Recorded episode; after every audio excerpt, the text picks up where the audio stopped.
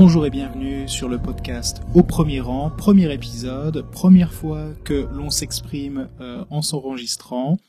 Euh, je m'appelle Nico et mon co-hôte de podcast du jour s'appelle Max. Voilà, merci. Ouais, exactement. Salut, c'est Max. Voilà, donc c'est une introduction absolument euh, minimaliste, dirons-nous, euh, très amateur, on pourrait aussi dire. euh. Ouais, et puis on, on, on peut que progresser, c'est bien aussi. Oui, c'est ça, parce que c'est vrai, que- c'est vrai, que si on commençait et que c'était déjà à peu près parfait, en fait, euh, bon, euh, quel intérêt, tu vois C'est euh, Exactement. puis on veut pas mettre à l'amende tous les podcasts qui existent déjà, enfin sinon. Bah, ce serait dommage, non? ce serait ce serait même triste je pense euh, donc voilà donc bah, je peux faire une petite présentation de de, de, de qui on est et de pourquoi on lance ce podcast alors à qui on est on est deux deux potes enfin je crois C'est ouais, c'est un bon résumé. Voilà. Euh, deux potes de longue date. Et euh, et on est tous les deux on est on est on aime bien on aime bien le cinéma on peut dire ça Ouais, vite fait. Vite- Ouais, voilà. Ouais, vite fait, si on veut, si on veut schématiser, bien sûr. Le cinéma, c'est le truc, tu sais, on est dans une salle noire avec des gens qu'on connaît pas et on regarde euh, des gens qu'on connaît pas euh, de- de- bouger dans des images. euh, voilà. Bon, Ouais, alors, ça, alors du coup, tu peux, ça, ça peut s'appliquer à d'autres trucs, mais oui, ça marche exactement. euh, sur le cinéma, ouais, exactement. Voilà, voilà. Mais, mais d'ailleurs, je pense que justement, on n'aime pas que le cinéma. On n'est pas, on n'est pas sectaire, tu vois. C'est, euh, Non. on aime bien aussi. Bah, les séries, déjà. Oui, c'est ça. Même si ça, si ça se rejoint de plus en plus. Et euh, et puis euh, moi, je pense aussi euh, dans dans les sujets que je que, que- que nous serions amenés à aborder au bout d'un moment, les, les jeux vidéo, c'est aussi c'est aussi quelque chose, je trouve, qui Ah oui, qui se développe. totalement bien En, sûr. en- en- en gros, en gros, au-delà de la, au-delà des, des, des vannes pas drôles de, de, de, de lancement, euh, ce qui nous réunit, c'est qu'on est, on, on aime tous les deux en fait les, les, les, les formes d'art narratives, quoi. Et euh, Ouais. donc le cinéma, les Totalement. séries, euh, les, euh, les, La les bande jeux vidéo, dessinée. la bande dessinée, j'allais dire la littérature, mais euh, pour voilà, même si euh, bon, on va pas se cacher qu'on est quand même plus attiré par les images qui bougent que par par par, Ouais, bien par- sûr. par- par les livres, mais mais mais enfin voilà, donc on a on a on, on- on parle de ça sur notre temps libre depuis de longues années, Une bonne dizaine d'années, ouais. bonne dizaine d'années, hein, ça ça putain. Euh, et Et euh, ne parlons pas de ça, tu vois, sur euh, sur Bah, sur- c'est-à-dire qu'on a, on a commencé à en parler, en fait, euh, Christian Bale était encore Batman, quoi, si ça peut, euh, si ça peut donner une idée de, de- de- Dark Knight venait de sortir, quoi. C'est ça, exactement. Putain, ça fait plus de 10 ans. On coup. savait même, on savait même pas encore ce que, de quoi allait parler Dark Knight Rises, on était, on était à peine à la sortie de Inception. Exactement, exactement. On s'est connus Juste avant, ouais. juste- 2010 c'est- on s'est connus juste avant Avatar. Que euh, je sais que ça C'est sert vrai. à- je sais que je sais qu'Avatar ne sert pas à grand chose dans dans dans dans la, dans la culture générale de tout le monde, mais ça ça nous sert ça, ça nous sert à nous deux. Ouais, non, Euh, effectivement, on a, ça, ça, ça fait un Notre bon calendrier, ça se base pas sur la naissance de Jésus, mais ça se passe sur la sortie d'Avatar. Exactement. c'est ça. Bah, qui a Euh, bouleversé le monde aussi à sa, sa manière. C'est ça. Pas, pas durablement, mais euh, Non. voilà. Ah, on attendra Avatar 2. Euh, mais enfin voilà, donc euh, on, on, on, on, on est euh, on est amis depuis euh, très longtemps et puis depuis très longtemps on, parle, on parle, on parle, on parle, on cause euh, et on perd beaucoup de temps à parler de sujets qui nous passionnent et on s'est dit bah autant s'enregistrer hein. Dans, dans le pire des Autant cas, faire dans- profiter tout le monde. Exactement. Bah, J'allais dire, moi, j'allais partir du point de vue un peu plus pessimiste, c'est-à-dire dans le pire des cas, ça nous fait des souvenirs sympas de nos conversations, euh, tu vois. euh, Aussi, c'est vrai. voilà. Bah, pour- dans un premier temps, oui, clairement. voilà, exactement. Euh, euh, quand, quand, quand- que- et puis quand on fait des, euh, des théories euh, grandiloquentes sur les films à venir et tout, et ben on peut retourner en disant tu te rappelles quand t'avais dit cette merde de conneries, mais j'ai jamais dit ça. Ah ouais, ben reviens le premier enregistrement. Voilà, on pourra faire ça. Au Ah minimum, oui, alors, ça servira à ça. ça, mais d'accord. Ouais. Voilà. Ah ouais, moi c'est le but. Hein. Enfin, moi personnellement, je me fous que les gens écoutent. Hein. Moi c'est ça que moi je veux des des des, des preuves, Tant des, traces. des traces euh, audio de, de, de nos théories et de qui a plus raison que l'autre. Euh. Non voilà. Donc le le but c'est que euh, c'est qu'on puisse partager un petit peu nos conversations, que moi je trouve euh, euh, marrante à faire, euh, que je trouve aussi instructive. Et puis moi je j'aime j'aime beaucoup euh, ton avis sur les films, les séries, les jeux. Que tu vois ou que- auquel tu joues euh, et euh, même si on n'est pas tout le temps d'accord euh, sur les sur sur ces sujets-là, bah, je moi je me sens toujours un peu grandi de nos conversations. Vas-y, te fous pas de ma gueule, j'essaie d'être un peu voilà. Ah non, mais je m'attendais, je m'attendais pas à ça, c'est super. Ah voilà, d'accord. Sous-entendu que toi, tu te sens pas grandi, que tu, tu te sens abaissé par ces conversations. Ah, mais c'est tellement, c'est clair. Ah ouais, Ah, je me sens tiré vers le bas, c'est ouf. c'est presque, tu te sens sale presque, tu vois. C'est. bah, limite ça, ouais. Ouais, ouais. Donc, euh, enfin voilà. Donc sur cette intro euh, euh, qui, qui révèle beaucoup de choses sur notre amitié, j'ai l'impression à peu près défaillante. Euh, Et notre humour, hein, bien sûr. et notre Ouais. humour, voilà. Mais c'est marrant que t'as, t'as fait, une, je trouve que t'as fait une belle transition par euh, une, pardon, une belle entrée en matière. Euh, alors, je sais pas si c'était fait exprès ou par accident, mais euh, quand t'as, ramené le fait qu'on s'était connus euh, à l'époque où Christian Bell était Batman. À Non, oui, c'était, euh, c'était, euh, c'était pour être raccord avec le thème. Justement, je me dis qu'en plus ça tombait bien parce Eh que vois, voilà, je sais eh que, ben, eh je ben, sais qu'il y a beaucoup de gens qui, euh, qui calculent les années passées en nombre de Spider-Man. Bah, c'est que nous, c'est vrai. nous, en termes plus- de Batman, Nous, c'est plus en termes de Batman, et c'est vrai Ouais. que euh, du coup, on s'est dit, ça fait un moment qu'on se posait, qu'on se posait la question de, de lancer ce podcast, et on s'est dit, ah, quoi, quel film on avait commencé, et puis, ah, coup de bol, il y a un nouveau film Batman qui sort. Et on s'est dit, bah, comme quoi la vie est bien foutue quand même. eh ben exactement, exactement. Euh, c'est presque l'univers qui nous a forcé à faire ce podcast. euh, Fear is a tool. But when that light hits the sky, it's not just a call. It's a warning. euh, donc, il y a un nouveau Batman qui est sorti, euh, qui est sorti début mars. C'est quoi, c'était le 4 Enfin, parce qu'on l'a attendu quand même un paquet d'années, euh, parce que déjà il a mis du temps à se faire, puis il a mis du temps à sortir avec euh, les différents reports liés au Covid. Parce que me ra- ra- rappelle-moi, euh, la- avant avant Covid, il devait sortir juin 2021, quelque chose comme ça? Ouais, en fait, euh, ren- plutôt rentrée 2021, ouais, c'est ça. Ouais. Ouais, donc ouais, je pense que euh, ou peut-être non, peut-être même euh, début 2021, c'est ça? Enfin, je pense qu'il a eu Attends, un- non, une non, bonne non. année de retard. Ouais, ouais. Non, genre, ouais, c'est ça. Parce que donc Covid, Covid, putain, ça, ça remonte maintenant. Maintenant, on est on est on Bah, est passé à la phase, on est passé à la phase guerre, on n'est plus en phase euh, épidémie. C'est ça. Euh, Mais donc ouais, Covid, c'était début 2020 que ça a commencé. Je- le film était en tournage à ce moment-là. C'est ça. Mais il devait, ah, il- il devait pas sortir. À la base, il devait pas sortir fin 2020, quelque chose comme ça.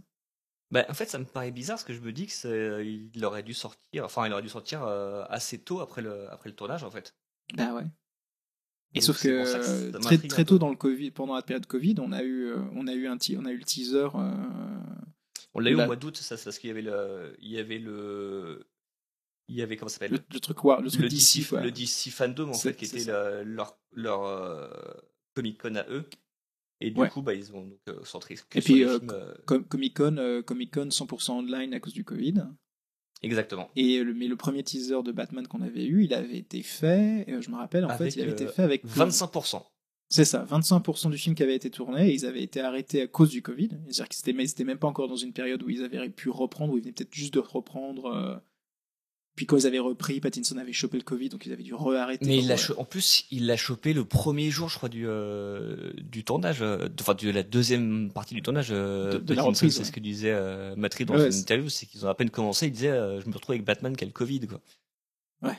Donc Ouais, vraiment, moi, c'est un film qui a, c'est un film qui a- euh, c'est un film qui s'est tourné pendant euh, une bonne année, je crois, parce qu'au Ouais. final, euh, ils ont, ils ont terminé en 2021, alors que le film aurait déjà dû être sorti si tout s'était bien passé, ce qui n'était pas le cas. Ouais, ouais, ouais, ouais. Mais ce sera, ce sera intéressant, je pense qu'on y reviendra une fois qu'on parlera un peu du film et tout, mais je, euh, je pense que c'est quand même important de se rappeler en fait à quel moment le film a été tourné.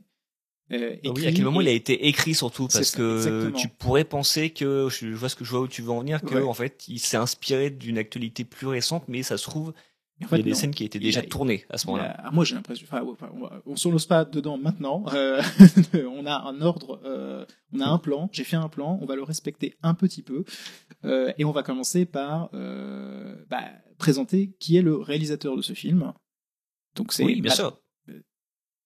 Matt Reeves qui est parce que non mais c'est vrai que c'est c'est ce que pour nous ça nous paraît évident mais c'est à l'époque où tu disais le nouveau Batman va être fait par Christopher Nolan.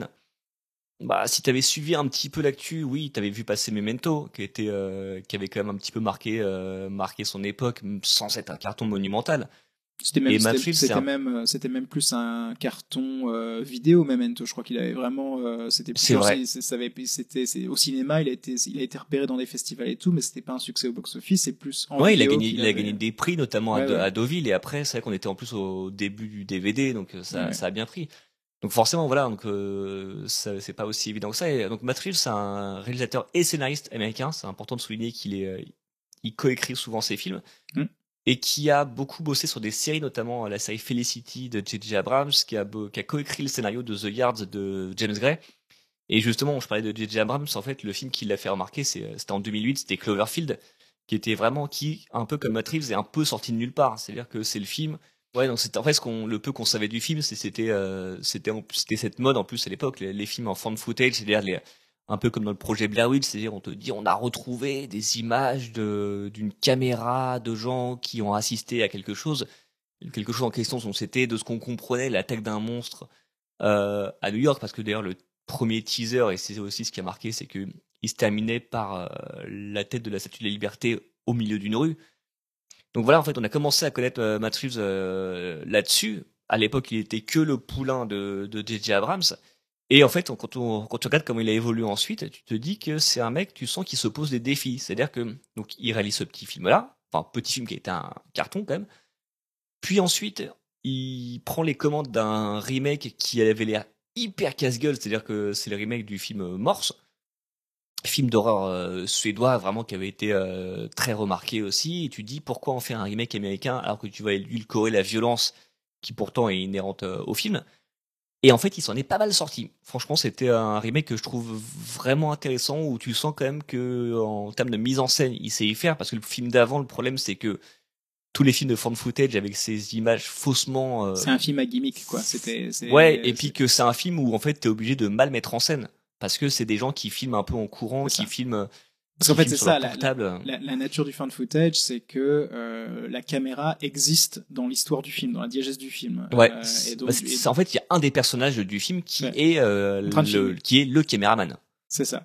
Et donc, du coup, ce qui se passe dans le film a une, a un impact sur la manière de filmer. Et euh, évidemment, euh, à moins que ton fan footage ce soit un fan footage qui est censé être tourné par Kubrick, euh, les images vont être merdiques. Bah, c'est ça. Donc du coup, on a découvert avec donc Laisse-moi entrer, donc qui était le nom du remake de Morse, que bah Matt Reeves savait quand même plutôt bien mettre en scène. Ensuite de ça, il a fait un truc assez assez peu commun, c'est que c'est que donc il a bossé sur la trilogie La planète des singes, mais il a réalisé le deuxième épisode, pas le premier. Donc il est arrivé en cours de en cours de chemin, puis ensuite il a eu pour euh, objectif de terminer la, la trilogie, de boucler une histoire, en tout cas euh, jusqu'à jusqu'à aujourd'hui, parce que on parle d'une suite finalement maintenant euh, qui est en qui est en préparation. Mais voilà, et donc en plus, non seulement il n'a pas commencé l'histoire de la trilogie, mais il a dû la finir, ce qui est quand même le truc le plus euh, le plus difficile. Et je pense que J.J. Abrams en sait quelque chose de ce de ce genre d'exercice. Donc et en plus, il a très très bien euh, réussi son coup, Matt Reeves, parce que euh, le dernier épisode est quand même assez euh, assez fort. Et donc là, ce qu'il fait, c'est que non seulement il débute une nouvelle histoire, et en plus, il débute une nouvelle histoire de Batman, ce qui n'est pas facile sur le papier parce que tu peux te dire que euh, il y en a déjà eu, il y en a déjà eu un paquet, et tu peux même te demander qu'est-ce qu'on peut encore raconter sur quelqu'un comme Batman au cinéma. Et la réponse est dans son film.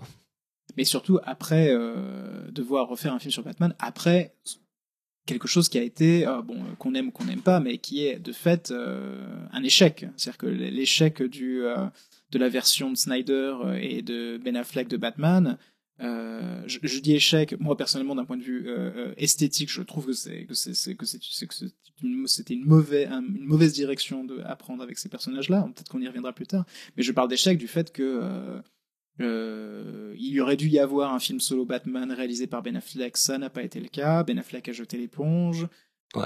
Mais c'est ce qui a finalement, c'est ce qui a finalement abouti à, à The Batman, c'est-à-dire qu'en fait c'est ce projet-là qui a été entièrement euh, refait lorsque Matt Reeves est arrivé est arrivé aux commandes. Mais à l'époque, comme tu dis, c'est euh, c'est même un des trucs qui était qui était intéressant, c'est finalement l'opportunité de voir un film écrit, réalisé et interprété par euh, par la même personne, ce qui euh, ce qui aurait apporté une nouveauté.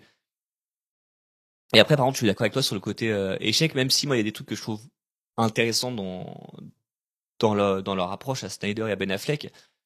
C'est euh, bah oui le truc en fait il y a aussi des soucis de production qui fait que les trucs ont un peu été faits n'importe comment et qui bon, ont abouti à des échecs euh, des échecs publics même si aujourd'hui les mecs même si aujourd'hui même si aujourd'hui tu vois que euh, bah, Ben Affleck bon j'ai l'impression que c'est un peu comme tous les les super-héros sur lesquels euh, on a dobé, c'est que aujourd'hui Ben Affleck, les gens réclament son film solo, alors que bon, bah, tu te dis, euh, c'était peut-être pas tant le cas il y a, il y a cinq ans. Oui, on, on reviendra à ça. Mais c'est vrai que voilà, je, je vais pas épiloguer, en tout cas maintenant, sur, sur la, version de, de, de Snyder de Batman, mais c'est vrai que je pense que c'est un échec, mais surtout dans le sens où, pas nécessairement sur. sur euh, enti- je, je pose pas l'entièreté de l'échec sur euh, la vision de Snyder du, du personnage et ce qu'il en a fait, même si moi personnellement ne me plaît pas euh, énormément, mais je pense que surtout ils ont été victimes du fait qu'ils ont voulu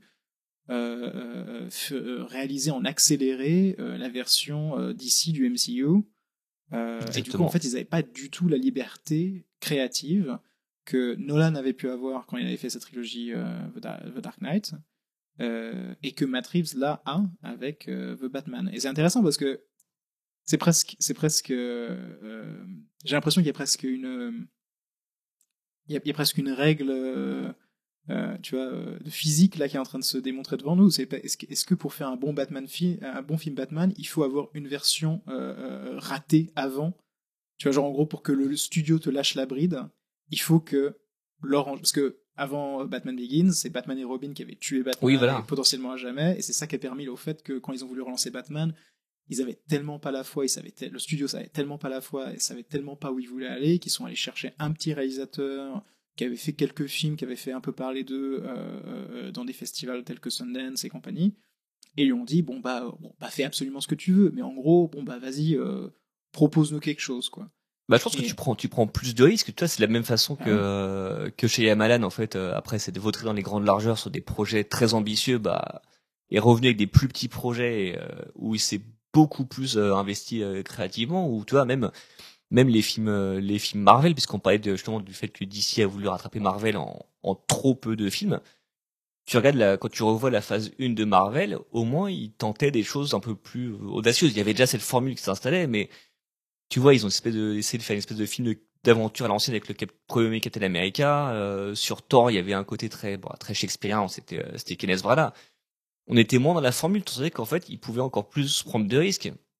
Mais pour donner un exemple de, de à quel point le, ce qu'on appelait le, DC Extended Universe à l'époque était un échec, c'est un peu comme si Iron Man 2 qui est un film raté à, mes yeux, bah, avait vraiment commencé à, foutre du sable dans les rouages du Marvel Cinematic Universe et que ils avaient fait n'importe quoi sur euh, sur le premier Avengers, c'est-à-dire qu'ils ils avaient charcuté n'importe comment, ils avaient ils avaient remonté le film pour donner un truc euh, sans queue ni tête.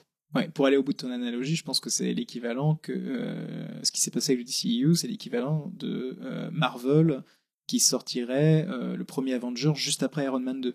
En gros, ce serait un peu ça aussi dans le côté euh, on rush quoi, c'est-à-dire qu'on fait deux films, un film qui introduit un personnage, deuxième film qui essaie d'introduire le fait qu'il y a d'autres personnages de cet univers qui existent dedans, et bon, C'est bon, vas-y, on fait le film d'assemblage, euh, euh, le film d'équipe euh, dès le troisième, et Ouais, on parce que- un- ouais. Parce que Iron Man 2 déjà en fait euh, il avait il avait ce problème là, c'est qu'il avait il rushait beaucoup trop le Mhm. ce qui allait devenir Avengers. Donc c'est comme si tu avais fait ouais Iron Man 1, Iron Man 2 avec beaucoup de personnages et Avengers. Ouais. En disant on va présenter les les genre Thor, Captain America dans le film et puis après ils auront leur film solo Ouais. si ça plaît aux gens. Non, c'est pas enfin dans, l'idée pourquoi pas en fait euh, partir de du groupe et après euh, étudier les individualités contrairement à ce que Mar- Marvel a fait. Mais sauf que là, non, le truc a été tellement rushé, et en plus, il y a eu plein de mauvaises décisions qui ont été prises que forcément, euh, forcément, ça arrivait à l'échec qu'on connaît. Mais oui, dans ce cas-là, après, euh, c'est un mal pour un bien parce que tu te dis, si derrière on a un film comme The Batman, c'est triste pour Ben Affleck et Zack Snyder, mais bon, au moins, on est sorti quelque chose de, de, de vraiment intéressant. Bah oui, euh, c'est quelque chose que je voulais aborder plus tard, mais on, peut en parler maintenant vu com- comment on est lancé. Mais c'est, euh, c'est, j'ai l'impression qu'une des conséquences de, euh, de, de trois euh, films en particulier euh, ont amené Warner en fait à récemment, je sais pas si tu as vu ça, mais récemment le PDG de Warner a déclaré que désormais les films d'ici seront filmmaker driven. Donc ça veut dire que c'est c'est les cinéastes en gros qui dirigent les films. Vraiment. Ce qui, est, ce qui est un peu qui paraît un peu bête d'un point de vue, je pense, euh, français, euh, parce que nous, on part d'une tradition qui dit que le réalisateur, le cinéaste, c'est lui qui dirige euh, le film. François Truffaut aimerait ça, ouais. Voilà. Euh, enfin, voilà, c'est comme, enfin, en tout cas, c'est comme ça qu'on le, qu'on, qu'on, qu'on, qu'on conçoit. Aux États-Unis, c'est quand même surtout pour les films gros budget et franchise, c'est beaucoup moins le cas. Euh, c'est, et surtout depuis euh, 20, 25 ans, euh, c'est très rarement le cas que le cinéaste, à moins que ce soit un très grand nom comme Spielberg et compagnie, euh, le cinéaste n'a pas trop son dernier mot à dire. Il est là pour mais enfin, c'est, connu d'ailleurs, c'est des frustrations qu'on peut que certains cinéastes qui travaillent avec Marvel peuvent avoir, c'est que euh, ils sont globalement là pour dire euh, action et coupé, quoi. Et euh, parce que les scènes d'action, les, scènes d'action sont pré-rendues avant que le film soit tourné. oui, voilà. Les, Rousseau fondamentalement sur les, derniers films Avengers qui sont voilà tout le monde les célèbre en disant ah c'est des génies et tout mais fondamentalement ils font pas grand chose dessus c'est pas pour dire qu'ils ont pas de talent c'est juste qu'on leur donne pas grand chose à faire. Ils sont tellement pris dans une machine énorme en fait qu'ils sont juste là pour euh, euh, organiser les emplois du temps des acteurs qui doivent être sur place leur dire à peu près les motivations de leurs personnages action coupée et puis après bah les équipes d'effets spéciaux euh, euh, transforment ce qu'il faut transformer et puis la scène est faite euh, donc, donc c'est, un peu encourageant là de voir que Warner euh, par là-dessus. Alors après, c'est que des mots, hein, c'est une déclaration. C'est une Voilà. déclaration, c'est une déclaration qui s'inscrit sur deux gros succès qui sont euh, The Batman, qui est déjà un succès au box-office dans une certaine mesure. On va ça va s'arrêter, mais pour le moment, c'est déjà un succès. Et Mm. le Joker de Todd Phillips, qui avait aussi été un énorme succès à très très très très moindre coût. Euh, et le troisième exemple que j'avais en tête, bon, c'est pas un bon exemple parce qu'il a pas fait un gros score au box-office, mais The Suicide Squad de James Gunn a aussi été, un, je pense, une, une, une, une raison pour, des, pour Warner de se dire on va filmer Hepburn parce que The Suicide Squad n'a pas marché au box-office, mais il a très bien, il a eu de très bonnes critiques, quoi. Il est vraiment co- Ouais, exactement. C'est euh, pour ça que moi je trouve que je trouve que à autant la déclaration, je la trouve un peu bizarre parce que t'as l'impression que je pense qu'il aurait dû dire The Batman nous a euh, nous incite à vraiment continuer d'aller là-dedans parce qu'on a l'impression que les le mec s'est rendu compte qu'il fallait euh, laisser les réalisateurs faire des films alors que toi ils l'ont déjà fait avec Nolan, ils l'ont déjà fait avec euh, même avec c'était- Snyder finalement au Mais début. pas le ils- au même, début, c'était ils pas le même PDG, hein. Ce qui est intéressant, ce qui est intéressant, Oui, non, c'est bien pas- sûr. C'est pas pour donner trop de pouvoir au PDG, mais c'est que euh, moi je me, moi je me rappelle euh, qu'il y avait quand même une, il y avait une, il y avait une certaine, euh, comment dire, connexion euh, euh, sur le fait que euh, une fois que la trilogie de Dark Knight était terminée, euh, je crois qu'il y avait eu un changement de PDG à ce moment-là. Bah, à peu- l'année 2012, ouais. C'est ça, ouais. Donc c'est la sortie de Man of Steel et de Dark Knight Rises. Non, de Dark Knight Rises. La sortie de Rises, je pense que c'est au moment du switch. c'est ça, c'est ça. Et il y a eu un switch, et euh, c'est à partir de là qu'on a commencé à voir, oui, bon, il faut rattraper Marvel, et puis on fait tous ces projets qui sont un peu rushés, euh, et puis, enfin voilà, tout était un peu désorganisé. euh, euh, Enfin voilà, il y avait un côté où Warner, qui était, qui était quand même le studio qui était reconnu euh, pendant longtemps comme étant le studio euh, qui mettait quand même en avant les cinéastes euh, et qui les célébrait. Et c'est pour ça que Nolan, pendant très longtemps, il faisait que ses films avec Warner. Euh, Ouais, bah, là, euh, ouais, euh, très tôt dans les années 2010, euh, il y a eu un changement de PDG. C'est là qu'on a commencé à voir, bah, justement, qu'il y avait quand même des trucs, des films, des projets qui étaient rushés à mort, euh, où les cinéastes s'effaçaient complètement. Enfin, c'était vraiment, c'était assez dans les, au sein des mêmes franchises. Et Ouais, euh, bah surtout un truc qu'il faut avoir en tête, c'est qu'au début des années 2010, quand même, coup sur coup, Warner perd euh, Harry Potter et euh, la saga Dark Knight qui se termine en 2011 et 2012. Donc forcément, quand tu vois qu'à côté, Marvel explose sur les super-héros qui étaient pourtant, euh, qui étaient pourtant vraiment l'un des points forts de, de DC. C'est que les super-héros Marvel, avant le premier Iron Man, il y avait les Spider-Man, il y avait les X-Men, mais ça avait fini par, par sombrer. Et puis, euh, hmm. DC avait repris le, le dessus, mais hein, moi ce que je trouve plutôt bien justement dans les films DC, les récents même si tu remontes à, il y a quelques années, en mettant la qualité euh, de côté, mais quand tu regardes des films comme Aquaman, Shazam, Birds of Prey, Joker, Suicide Squad, The Batman, même Justice League, le- la version de euh, remontée de Snyder, tu te dis c'est des films qui sont qui, qui sont assez différents les uns des autres. Donc tu te dis au moins après que ce soit réussi, que ce soit pas réussi, ça c'est une autre question, mais Oui, au oui. moins l'intérêt de tu, tu sens quand même une volonté d'essayer de de- d'avoir des films qui ne se ressemblent pas pas de pas de, de, de, de, de pas les uniformiser comme Marvel a tendance à faire. Ouais. et ça et ça j'aime plutôt bien parce que je me dis bah ouais euh, c'est peut-être la c'est peut-être la meilleure méthode finalement pour euh, pour faire face à Marvel c'est de ne pas faire comme eux et donc là si le, le PDG de, de Warner dit ça bah je trouve ça plutôt encourageant ouais et que en plus et que l'échec de cette squad l'est pas refroidi non plus parce que comme tu disais, c'est que des mots, et effectivement, tu pouvais te dire, tu vas te taper un échec comme Birds of Prey et Suicide Squad, et très vite, tu vas revenir en arrière. Donc Oui, là, pour l'instant, c'est a- pas le cas. Donc euh, ju- juste pour terminer sur, le- sur les PDG, c'est que donc euh, le, le PD le- il y a eu un changement de PDG qui s'est opéré à la à peu près à la sortie juste après la sortie de, de, de Justice League, la version qui est sortie au cinéma.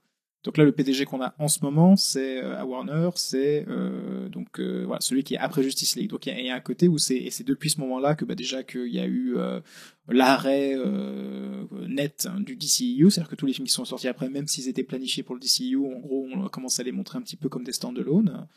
Et et, euh, et puis c'est là qu'on a commencé à avoir bah, déjà bah, d'écouter les fans. Donc euh, c'est pour ça qu'il y a eu au final le, le, le- la version de Snyder de, Justice League, plus sur le fait qu'en plus euh, il y a eu quand même une campagne de harcèlement euh, des fans de Snyder d'avoir cette version-là. Mais il y a eu quand même voilà, il y a eu cette réponse. On leur a offert le film qu'ils voulaient. Ils ont quand même dé- dépoursé je sais plus combien, euh, mais un sacré paquet de millions de dollars pour finir le film.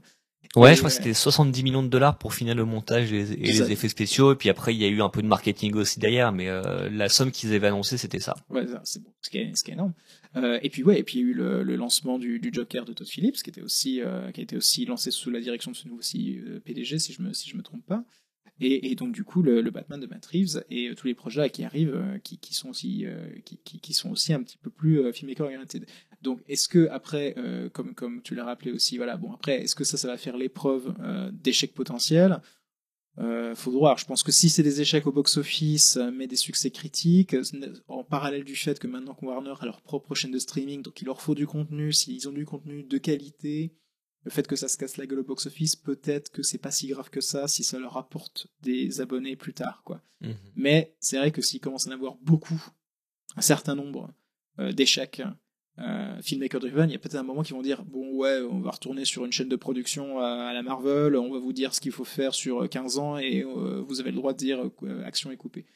Ouais, exactement. Après, faut l'une des autres possibilités aussi, c'est que les, c'est que leurs films leur rapportent des prix. Tu vois, le pas du Joker qui a eu même deux Oscars et pas n'importe lesquels, hein, pas meilleur maquillage ou des trucs, euh, des trucs lambda. Ils ont eu meilleur acteur et euh, meilleure musique originale, ce qui est quand même des, euh, ce qui sont, ce qui est quand même, euh, ce qui est quand même assez important. Si The Batman devait aller aux Oscars, ce qui est pas, ce qui est pas impossible, même si on est quand même encore vachement tôt. On n'est même pas, on n'a même pas passé la cérémonie 2022, donc. euh, la Oui, 2023, oui, j'ai on est comme, on est j'ai quand même très loin. l'impression j'ai l'impression que euh, ouais, j'ai l'impression que l'académie elle est un peu saoulée euh, des campagnes de genre à chaque fois qu'il y a un film de super-héros qui marche bien, maintenant il y a une campagne en disant il faut que ça gagne des Oscars, il y a un côté euh, ouais, faut peut-être pas Oui, alors qu'on sait très bien, euh, plus.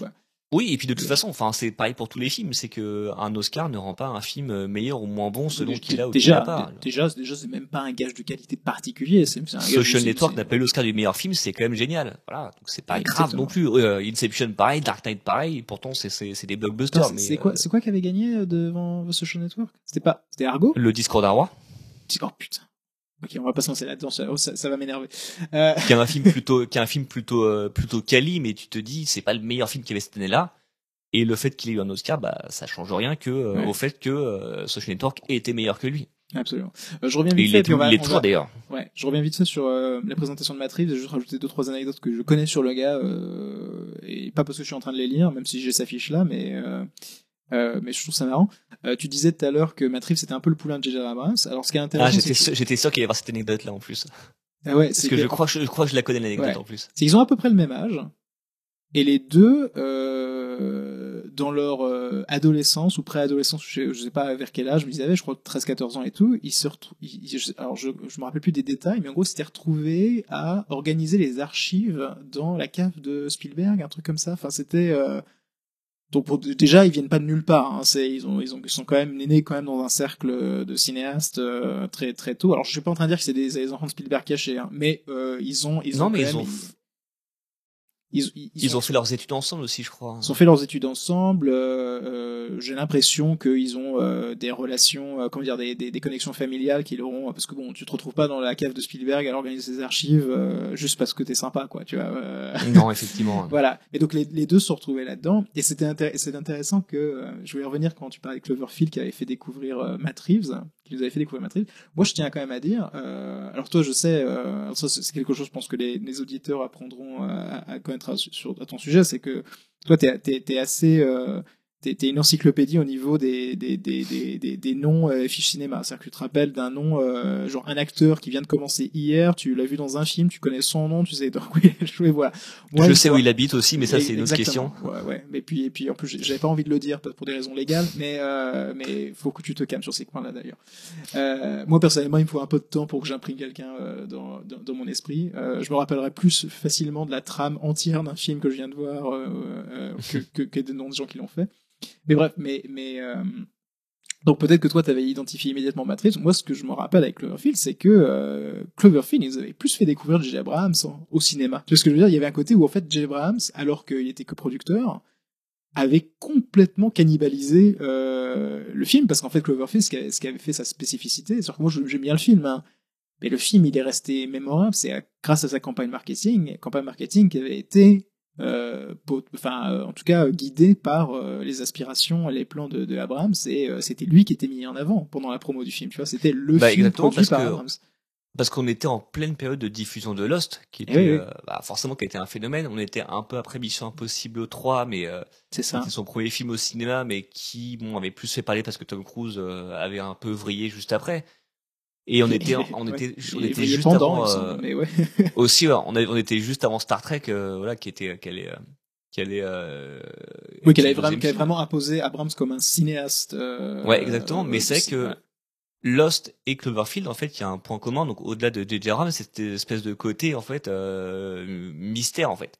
Oui, c'était on pourrait on pourrait, fait, on on pourrait les on voulait savoir et on ne sait d'ailleurs, on ne sait d'ailleurs toujours pas exactement d'où venait le monstre de Cloverfield. Ouais. Et c'est fou, c'est que ils aient, Et on peut-être peut- que eux-mêmes l'ont jamais tranché. on peut, au on, moins, peut, on peut, on peut, on peut ils qualifier, je pense, autant Lost que Cloverfield, c'est un peu les, c'est parmi, hein, il doit y en avoir d'autres, et je pense que des gens qui sont plus experts que moi dans ce domaine-là pourront, euh, pourront dire exactement quels sont les premiers, euh, les premiers exemples de ce phénomène, mais, mais c'est un peu les premiers, euh, tu sais, les, premières campagnes virales hein, de promotion de, de contenu, quoi. C'est-à-dire que, euh, moi, je me rappelle que Lost, euh, alors moi, j'ai eu Internet très tard dans ma vie, je vais pas, je vais pas, euh, je vais pas raconter ma life et tout, hein, mais, mais j'ai eu Internet, J'étais encore au lycée, je devais avoir euh, 16 ans, tu vois.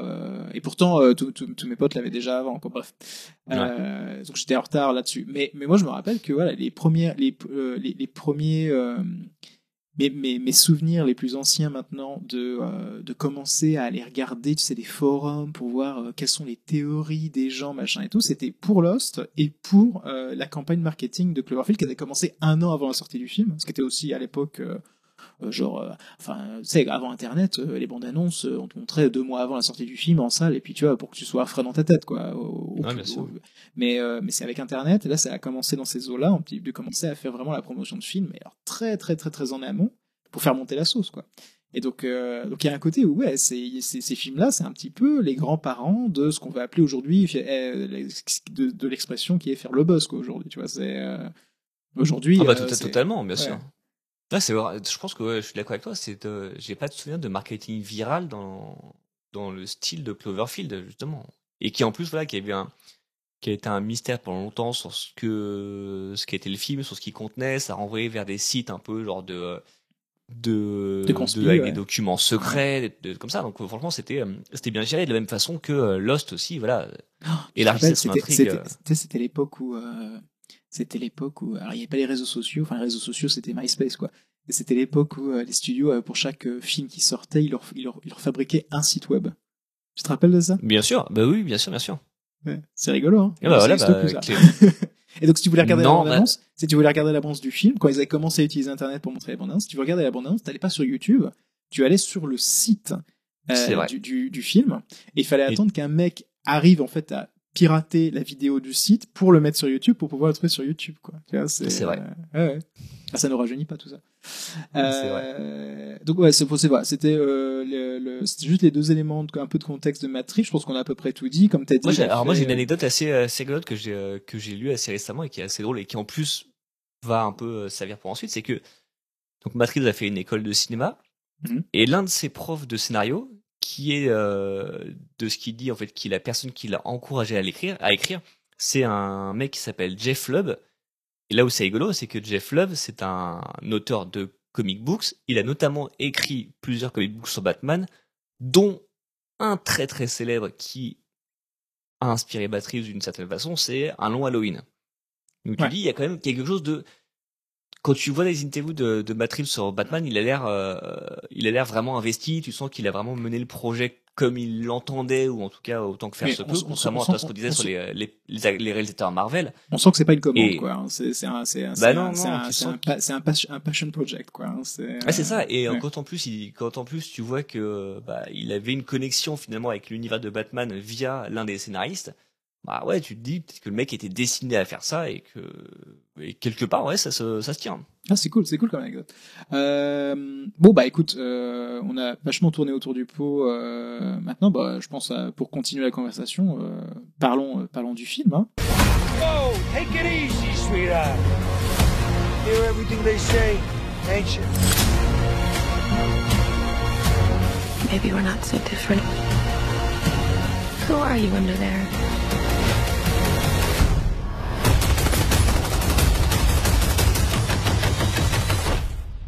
I'm vengeance. Euh, alors, The Batman, euh, réalisé par Matt Reeves. euh, comment on le résumerait? Comment on résumerait cette histoire? J'ai pas envie de lire le synopsis parce que je trouve ça toujours un peu con les synopsis qui sont mis. Surtout, surtout pour un film à mystère. c'est jamais, jamais super intéressant à lire un synopsis comme ça. Mais alors bon, c'est un film sur Batman. Je pense qu'on jusque là j'ai bon. Euh, Oui, ça va. Ça va. Euh, donc, euh, alors c'est déjà- particularité du film, ce n'est pas une origin story, donc on va, on nous montre pas d'où vient Batman, on nous montre pas la mort des parents de Batman. On commence le film, on est, ça fait déjà deux ans qu'il est Batman. Ouais. Et euh, le film démarre euh, par en gros une série de meurtres par un serial killer qui se fait appeler le Riddler. Qui j'ai l'impression qu'on dit Riddler maintenant même en français, alors qu'à une époque on l'appelait l'homme mystère hein, en version française. Oui Euh, c'est ça en fait. Quand tu vois le quand tu vois le film en fait on, on est encore dans on est encore dans le côté Riddler donc pourquoi pas. hein. Ouais.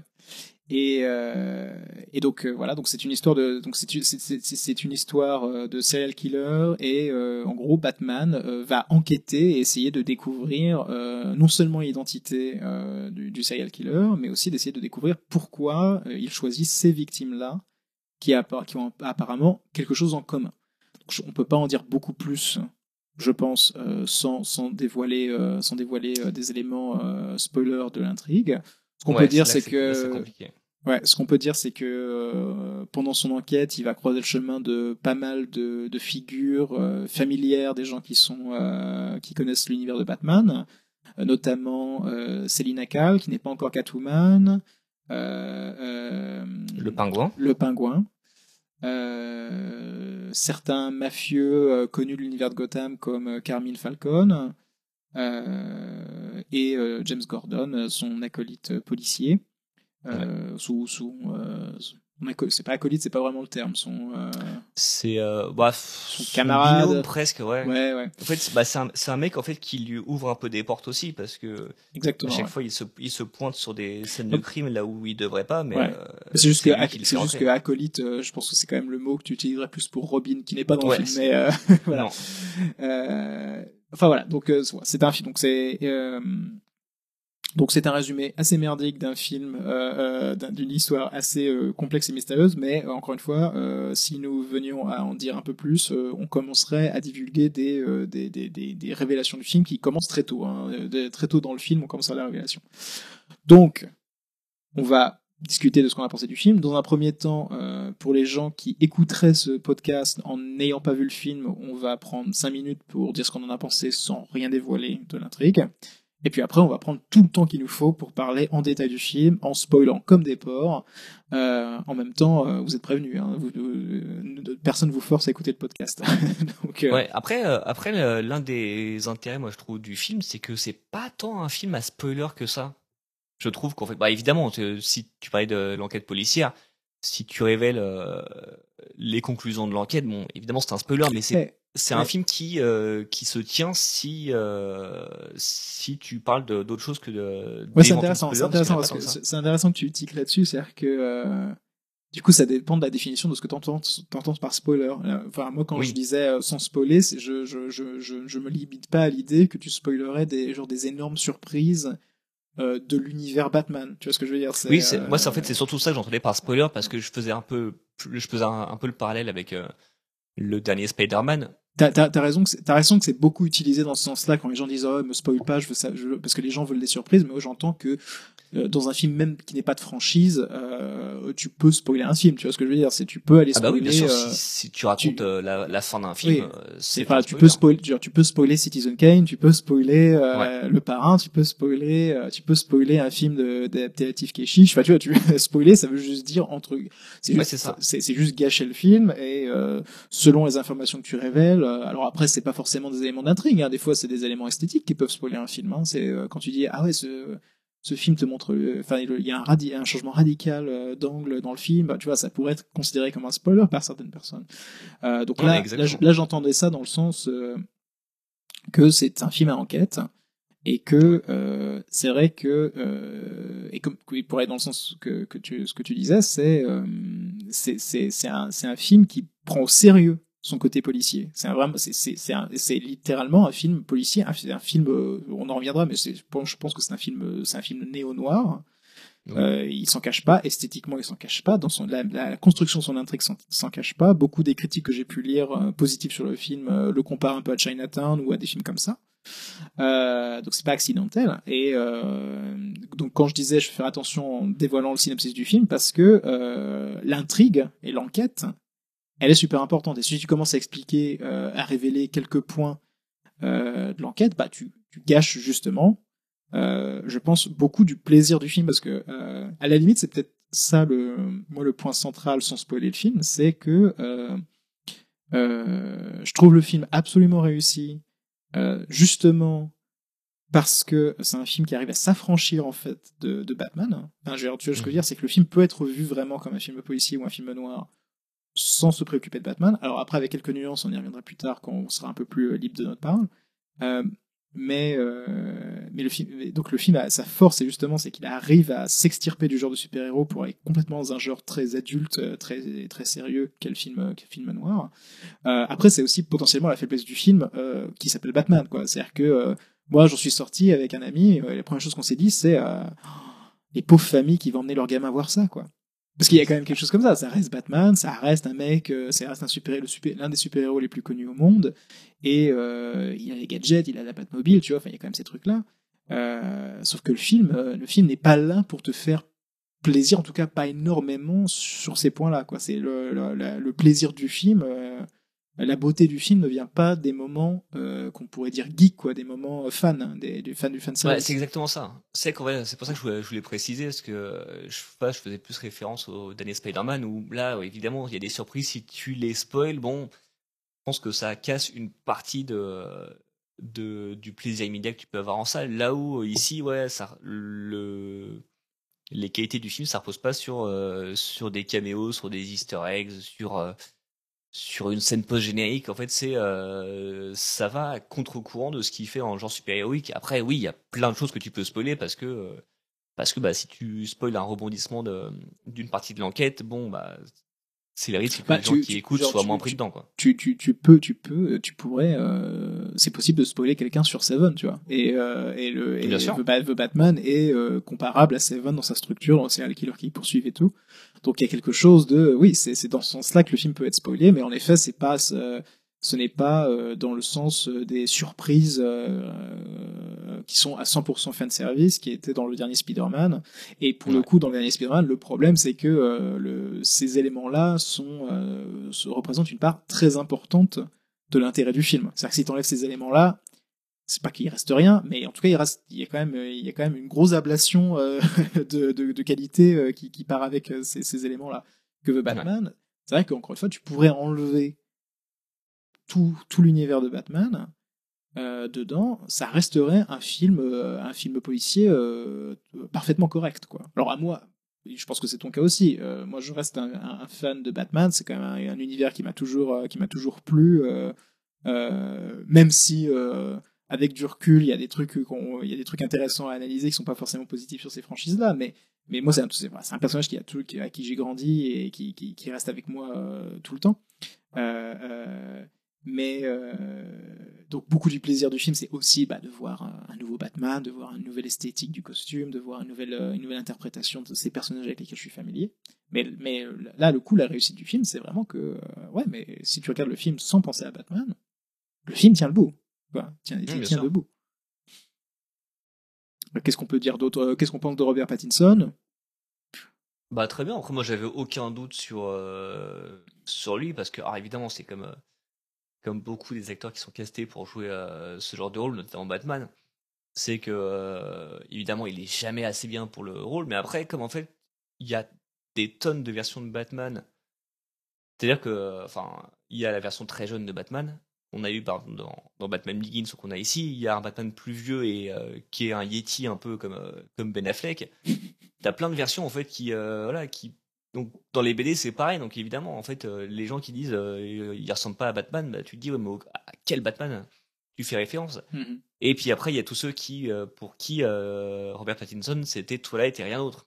Si elle est Harry Potter 4 éventuellement. Mais donc ça veut dire qu'en fait ça fait 10 ans qu'ils ont pas vu un film avec Robert Pattinson qui a prouvé qu'il était un très bon acteur il a, il, a prouvé, s'est il, a, il a servi. prouvé très vite qu'il était un très bon acteur. Enfin, moi, je me Ah bah, rappelle. euh, dès 2012 avec alors j'aime pas trop le film mais Cosmopolis tu dis ok en même temps il y a Cosmopolis il y a un, il y a un peu un un côté côté Bruce. Moi, je me rappelle, moi, je me rappelle très bien, euh, parce que moi, j'avais bien aimé Cosmopolis, mais je me rappelle très bien que, que euh, moi, je m'étais fait réflexion à l'époque en disant, putain, mais il, me faisait penser à Christian Bell quand Bruce Wayne, dans à l'époque de Ouais. Batman, quoi. Et c'est, vrai que je, réalise qu'en le disant maintenant, ouais. le mec a montré qu'il était, qu'il était très bon, qu'il pouvait prendre des, il pouvait prendre des risques, que vraiment c'était un, un acteur Moi, il intense. m'avait, il m'avait, il m'avait, j'avais immédiatement eu de la sympathie pour Robert Pattinson dès la, dès la sortie de Twilight. Pas parce que je suis fan de Twilight, hein, je, je, faut comment dire, je suis assez indifférent de cette franchise. J'ai- vu quelques-uns des films.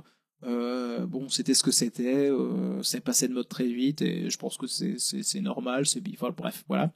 Euh, et que les acteurs étaient pas très bons dedans, mais en même temps, ce qu'on leur demandait à faire était vraiment pas terrible. Donc, euh, Bah, voilà, il y a ça à prendre en compte aussi. euh, Il y a ça à prendre en compte. Mais moi, ce qui m'avait vraiment fait aimer Robert Pattinson, en tout cas, ce qui m'avait rendu sympathique très très très vite, c'était que pendant la promo de, de- du premier Twilight, où c'était le moment vraiment phénomène, tu sais, genre parce qu'il y avait les fans des bouquins qui étaient complètement euh, déchaînés autour de la sortie du film et tout, et qui en gros elles suivaient les avant-premières. Donc vraiment, tu avais des, des, des marées de groupies euh, qui suivaient le film et qui euh, criaient.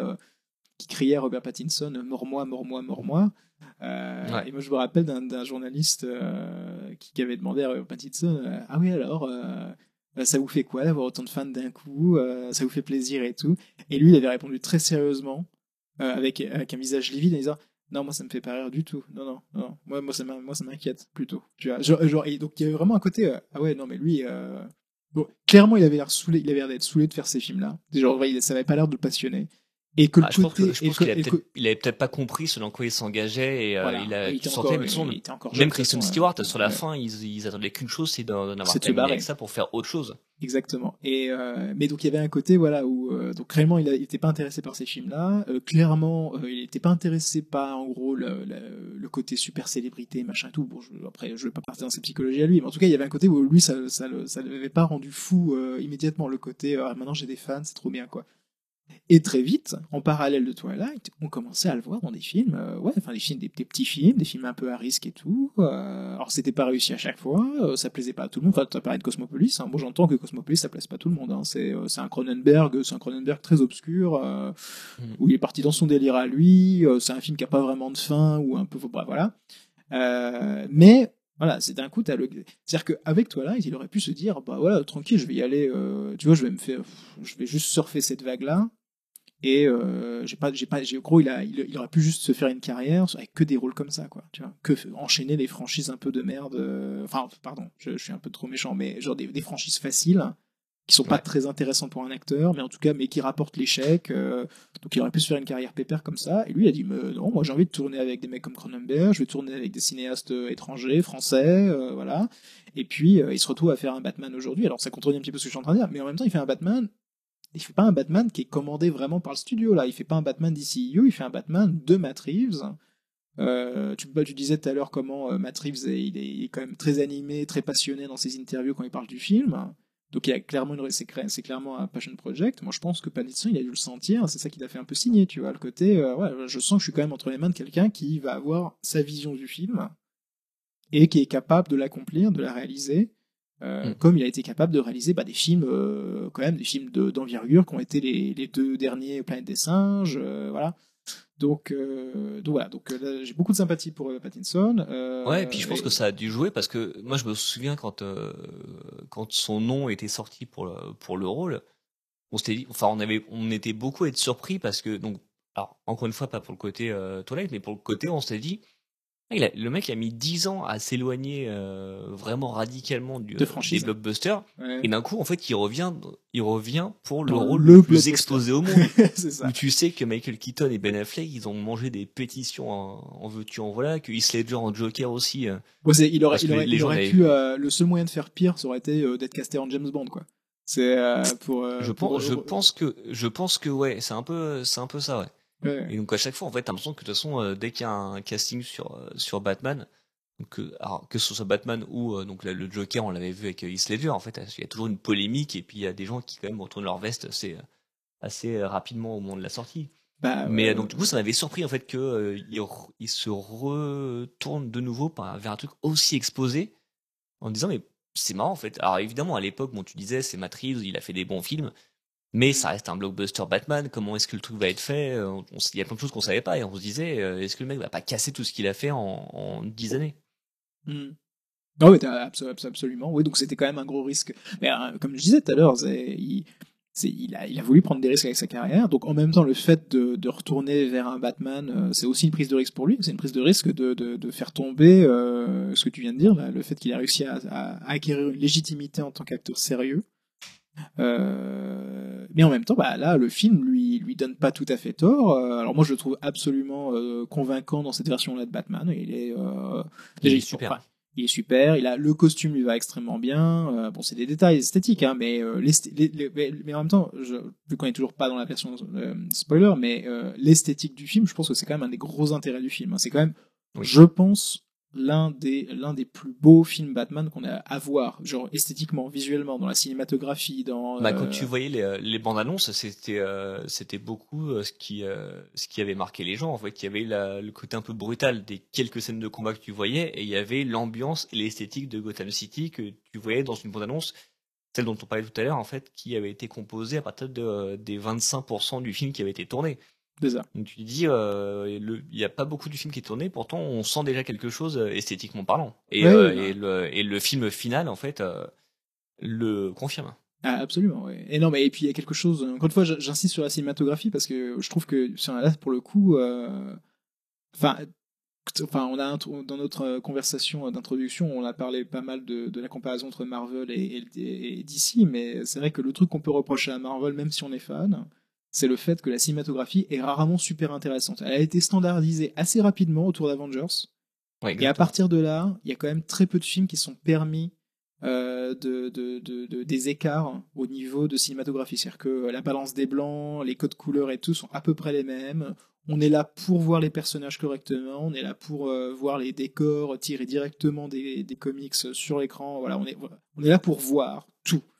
Euh, et ben là, on a un film qui, bah, il y, a, un film qui, embrasse le fait que c'est, c'est un film qui se passe euh, qui se passe la nuit beaucoup. Euh, c'est un film qui parle euh, beaucoup de mystère, de ce qui est gardé dans l'ombre métaphoriquement, mais du coup il le montre visuellement. Hein, c'est-à-dire que c'est quand même c'est quand même un des films. Moi, c'est pour ça que je, je, je- je- j'entends que quand même le qualifier de film noir, c'est quand même peut-être un peu exagéré. Ça l'est peut-être. Hein, mais il y a un côté où, mais c'est- c'est- c'est- je pense que c'est quand même c'est quand même valable dans le sens où Enfin, moi, je me rappelle, c'est rare de voir des films où les, où les, où les zones d'ombre d'une scène sont aussi obscures. Quoi.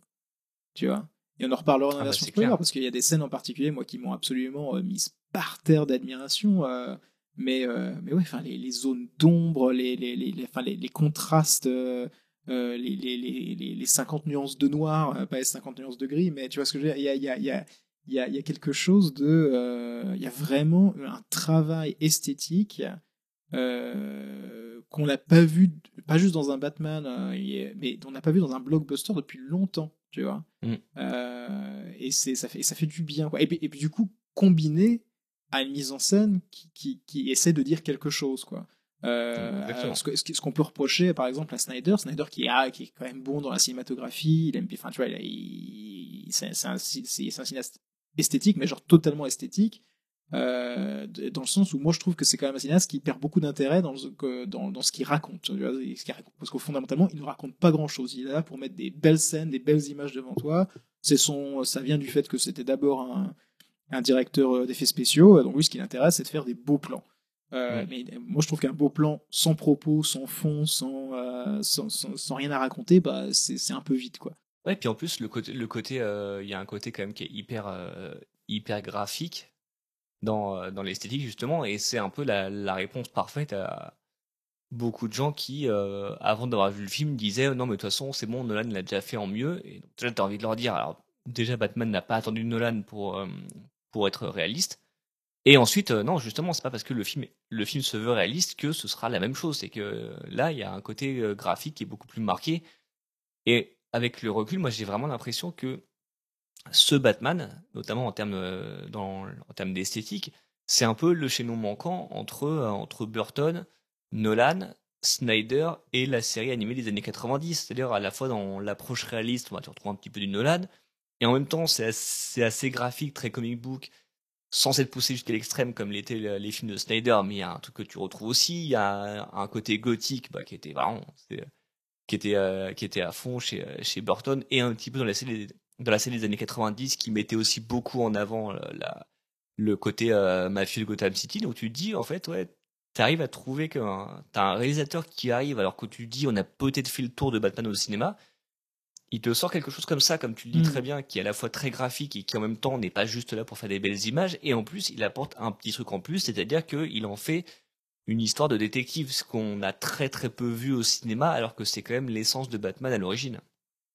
Ah oui, c'est-à-dire que le, surnom, l'un des surnoms anglophones euh, du personnage, c'est The World's Greatest Detective. Euh, Batman, ça a été lancé dans un comics avant d'avoir son propre, sa propre BD, c'était euh, Detective Comics, si je me Oui, exactement. Voilà. C'est ça. C'est qu'en fait, on a, on, on l'a, on l'a aperçu des fois dans vite fait dans les Batman de Burton ou dans une partie de The Dark Knight, mais euh, c'était accessoire. Là, c'est vraiment le cœur de l'histoire. Je fais une parenthèse, mais euh, moi j'en parle à chaque fois. hein, mais mais c'est vrai que moi ça m'a toujours un peu fasciné l'idée de mais est-ce qu'on va enfin avoir un Batman genre détective et tout, et que le seul moment où on, on s'est ra- vraiment rapproché de ça, c'était dans The Dark Knight, euh, dans cette scène où il y a, il y a un meurtre, il récupère une balle dans un mur, et Ouais, il se tu lance. comprends- tu comprends pas ce qu'il fait. Je, et, et je- et- pourtant, ce film, je l'ai beaucoup vu. Hein. Et à ce jour, je comprends pas ce qu'il fait. Pendant cette séquence, je récupère un- une brique avec la balle dedans. Il Mm. l'amène dans, ce- dans, dans, dans son hangar. Il le fait passer par des espèces de, de machines scanner machin. Puis après, il utilise une, ma- une machine, un machine gun et il tire dans des briques aussi. Puis après, il prend une autre brique, il la scanne aussi. fait, et voilà, maintenant j'ai reconstitué la balle et j'ai l'empreinte. Et je fais, Ouais, c'est ça. Ouais, de ce que j'ai, de ce que j'ai comprendre, c'est qu'en fait, attends, c'est par rapport à l'impact, il cherche un truc qui a fait le, il cherche l'arme, et du coup, en fait, ça lui permet de, ouais, avec un procédé de recomposer la, la balle, mais alors, par contre, le tout de l'empreinte, ça, je comprends jamais. en fait. Mais je, mais je, mais je, mais bon, plus surtout, comment il fait Parce qu'il y a le côté où c'est genre, c'est, son ordinateur qui arrive à simuler l'empreinte et je fais, mais, mais, de quoi Enfin, vraiment. Oui, c'est Cette ça. séquence-là était inc- incompréhensible et je me disais, putain, c'est le plus proche qu'on soit arrivé d'un Batman euh, détective et j'ai rien compris. Donc, soit je suis trop con et il faudra jamais avoir un Batman détective, soit, euh, soit, soit Batman détective, c'est chiant. Euh, euh, donc là, je suis content d'avoir qu'on me confirme que juste, juste cette scène-là, je ne la comprends pas et qu'on peut me faire un film entier où, avec Batman détective où j'arrive à suivre. Donc, euh, C'est vrai. donc, c'était assez rassurant à ce niveau-là. Mais euh, oui, non, mais donc ça, ça, vrai, je suis d'accord avec toi que ça fait du bien d'avoir euh, parce que ça- bon, c'est vrai qu'on en est au en live action, on est à quoi? On est au sixième Batman maintenant, c'est ça? Là, c'est le septième parce qu'en fait, il faut, faut prendre en compte le euh, Adam West de la série des années 60. Il y avait eu un film en fait qui avait, euh, qui avait été fait, donc techniquement, c'est le septième acteur. Ah ouais. Et euh, on a passé la dizaine de films. Alors après, euh, je compte pas le premier Suicide Squad parce que euh, Batman fait qu'un caméo dedans, mais euh, je compte euh, Justice League, euh, Batman vs Superman, même si c'est pas des films solo, c'est des films avec Batman qui a un rôle important. Est-ce que tu comptes Justice League deux fois du coup? Euh, non, non, non, juste une fois quand même, parce que voilà, sinon c'est sinon c'est compliqué, parce que là c'est vraiment de, de Je sais pas, c'est pas, c'est différentes. pas le, même- c'est pas le même Ben Affleck hein, dans les deux. Il y en a un, vrai. il a une perruque absolument fin, dégueulasse, euh, il est bouffi et tout, et puis l'autre, euh, bah, il, il c'est Bruce Wayne du, euh, du, de Batman v Superman.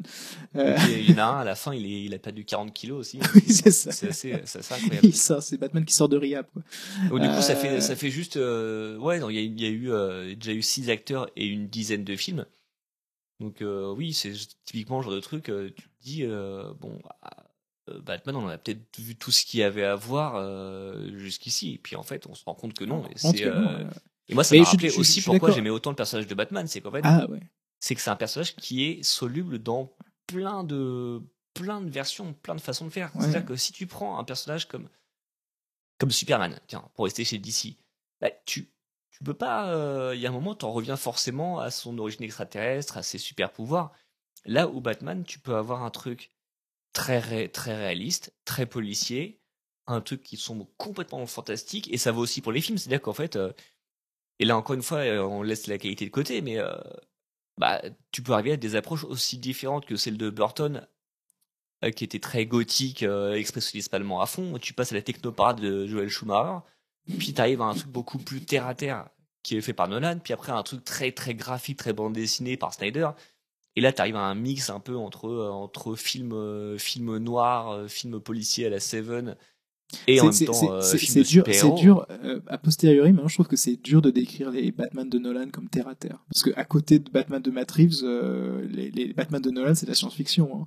C'est, je veux dire, euh, Oui, non mais mais bien vois ce sûr. que je veux dire. Il y a, y a- c'est, c'est, euh, c'est, plus dur maintenant aujourd'hui de dire que c'est, c'est euh, que les Batman de, c'est, enfin, c'est, c'est plus qu'il est quali, c'est, c'est plus qu'il est distingue maintenant. Le côté euh, réaliste, tu vois ce que je veux dire? Ouais, vrai. Euh, mais ouais, ouais, il y a quelque chose. Non, mais là, je pense qu'on y reviendra plus tard hein, sur euh, sur sur l'avenir des super héros et puis l'avenir de Batman et tout. Mais euh, mais je je, je, je je tease un petit peu ce que ce que je vais décrire plus tard. Mais je pense aussi l'une des clés de compréhension de ce qui fait que Batman est euh, et euh, a été aussi réadapté que ça, a été aussi recasté que ça, et qu'on a autant de versions de Batman que ça, et que virtuellement on, pourrait avoir quand même une- une- un nombre presque infini, euh, illimité de de- d'adaptations de, ce personnage-là. C'est que je pense qu'il a le, le- la, la, la meilleure euh, euh, rogue gallery euh, de, Totalement. de, de toutes les bandes dessinées. Donc rogue gallery, c'est expression euh, anglophone pour dire en gros son, part, son, son panel de, de méchants. Euh, et, euh, et donc euh, j'y reviendrai tout à l'heure, euh, mais, je pense que c'est aussi ça, c'est qu'en fait Ba- Ba- Batman est indissociable en fait ses antagonistes quand Superman, des gens connaissent Superman sans jamais être capable de citer un méchant de Superman, et il y a peut-être quelque chose comme ça qui limite un petit peu ce qu'on peut en faire de Superman et beaucoup d'autres super-héros comme ça. Batman, on pense à Batman et on pense à, un, enfin au moins à trois ou quatre méchants qui deviennent entaillés immédiatement. Euh, et, euh, et, et c'est pas accidentel, c'est pas qu'une question d'esthétique et c'est pas qu'une question d'habitude. Euh, mais on y reviendra. Euh, Qu'est-ce qu'on peut dire d'autre sans spoiler? Euh, La musique, la musique de Giacchino. Alors moi j'étais un peu partagé sur la musique de Giacchino. Ah d'accord. Euh, alors j'adore euh, les leitmotifs qu'il a créés. C'est-à-dire que le leitmotiv de Batman, je le trouve. Euh, enfin, ça, ça faisait tellement longtemps qu'on n'avait pas eu une, une musique de super-héros qui est vraiment restée en tête et, euh, et, vrai, et, et, et, et- pour de bonnes raisons. Euh, voilà. Mais enfin, voilà, mais en, genre en quatre notes, genre c'est un peu, j'ai un leitmotiv à la dent de la mer, quoi. C'est vraiment euh, très peu de notes, mais euh, le truc tu l'as en tête immédiatement, il reste avec toi. Le leitmotiv de Catwoman, je le trouve pas mal aussi. Enfin voilà, il y a quelques leitmotifs que j'aime beaucoup. Ouais, il a un côté, il a un côté en fait selon le moment du film qui est à la fois très euh, très sensuel et très mélancolique en fait selon euh, C'est ça. selon ouais. voilà les- aussi- la progression de l'intrigue. Il y a aussi le côté, et moi c'est un truc qui me gêne avec Giacchino, c'est euh, c'est un, un compositeur très talentueux, hein, mais mais mais je trouve que il a énormément de mal à se à se réinventer en tant que compositeur.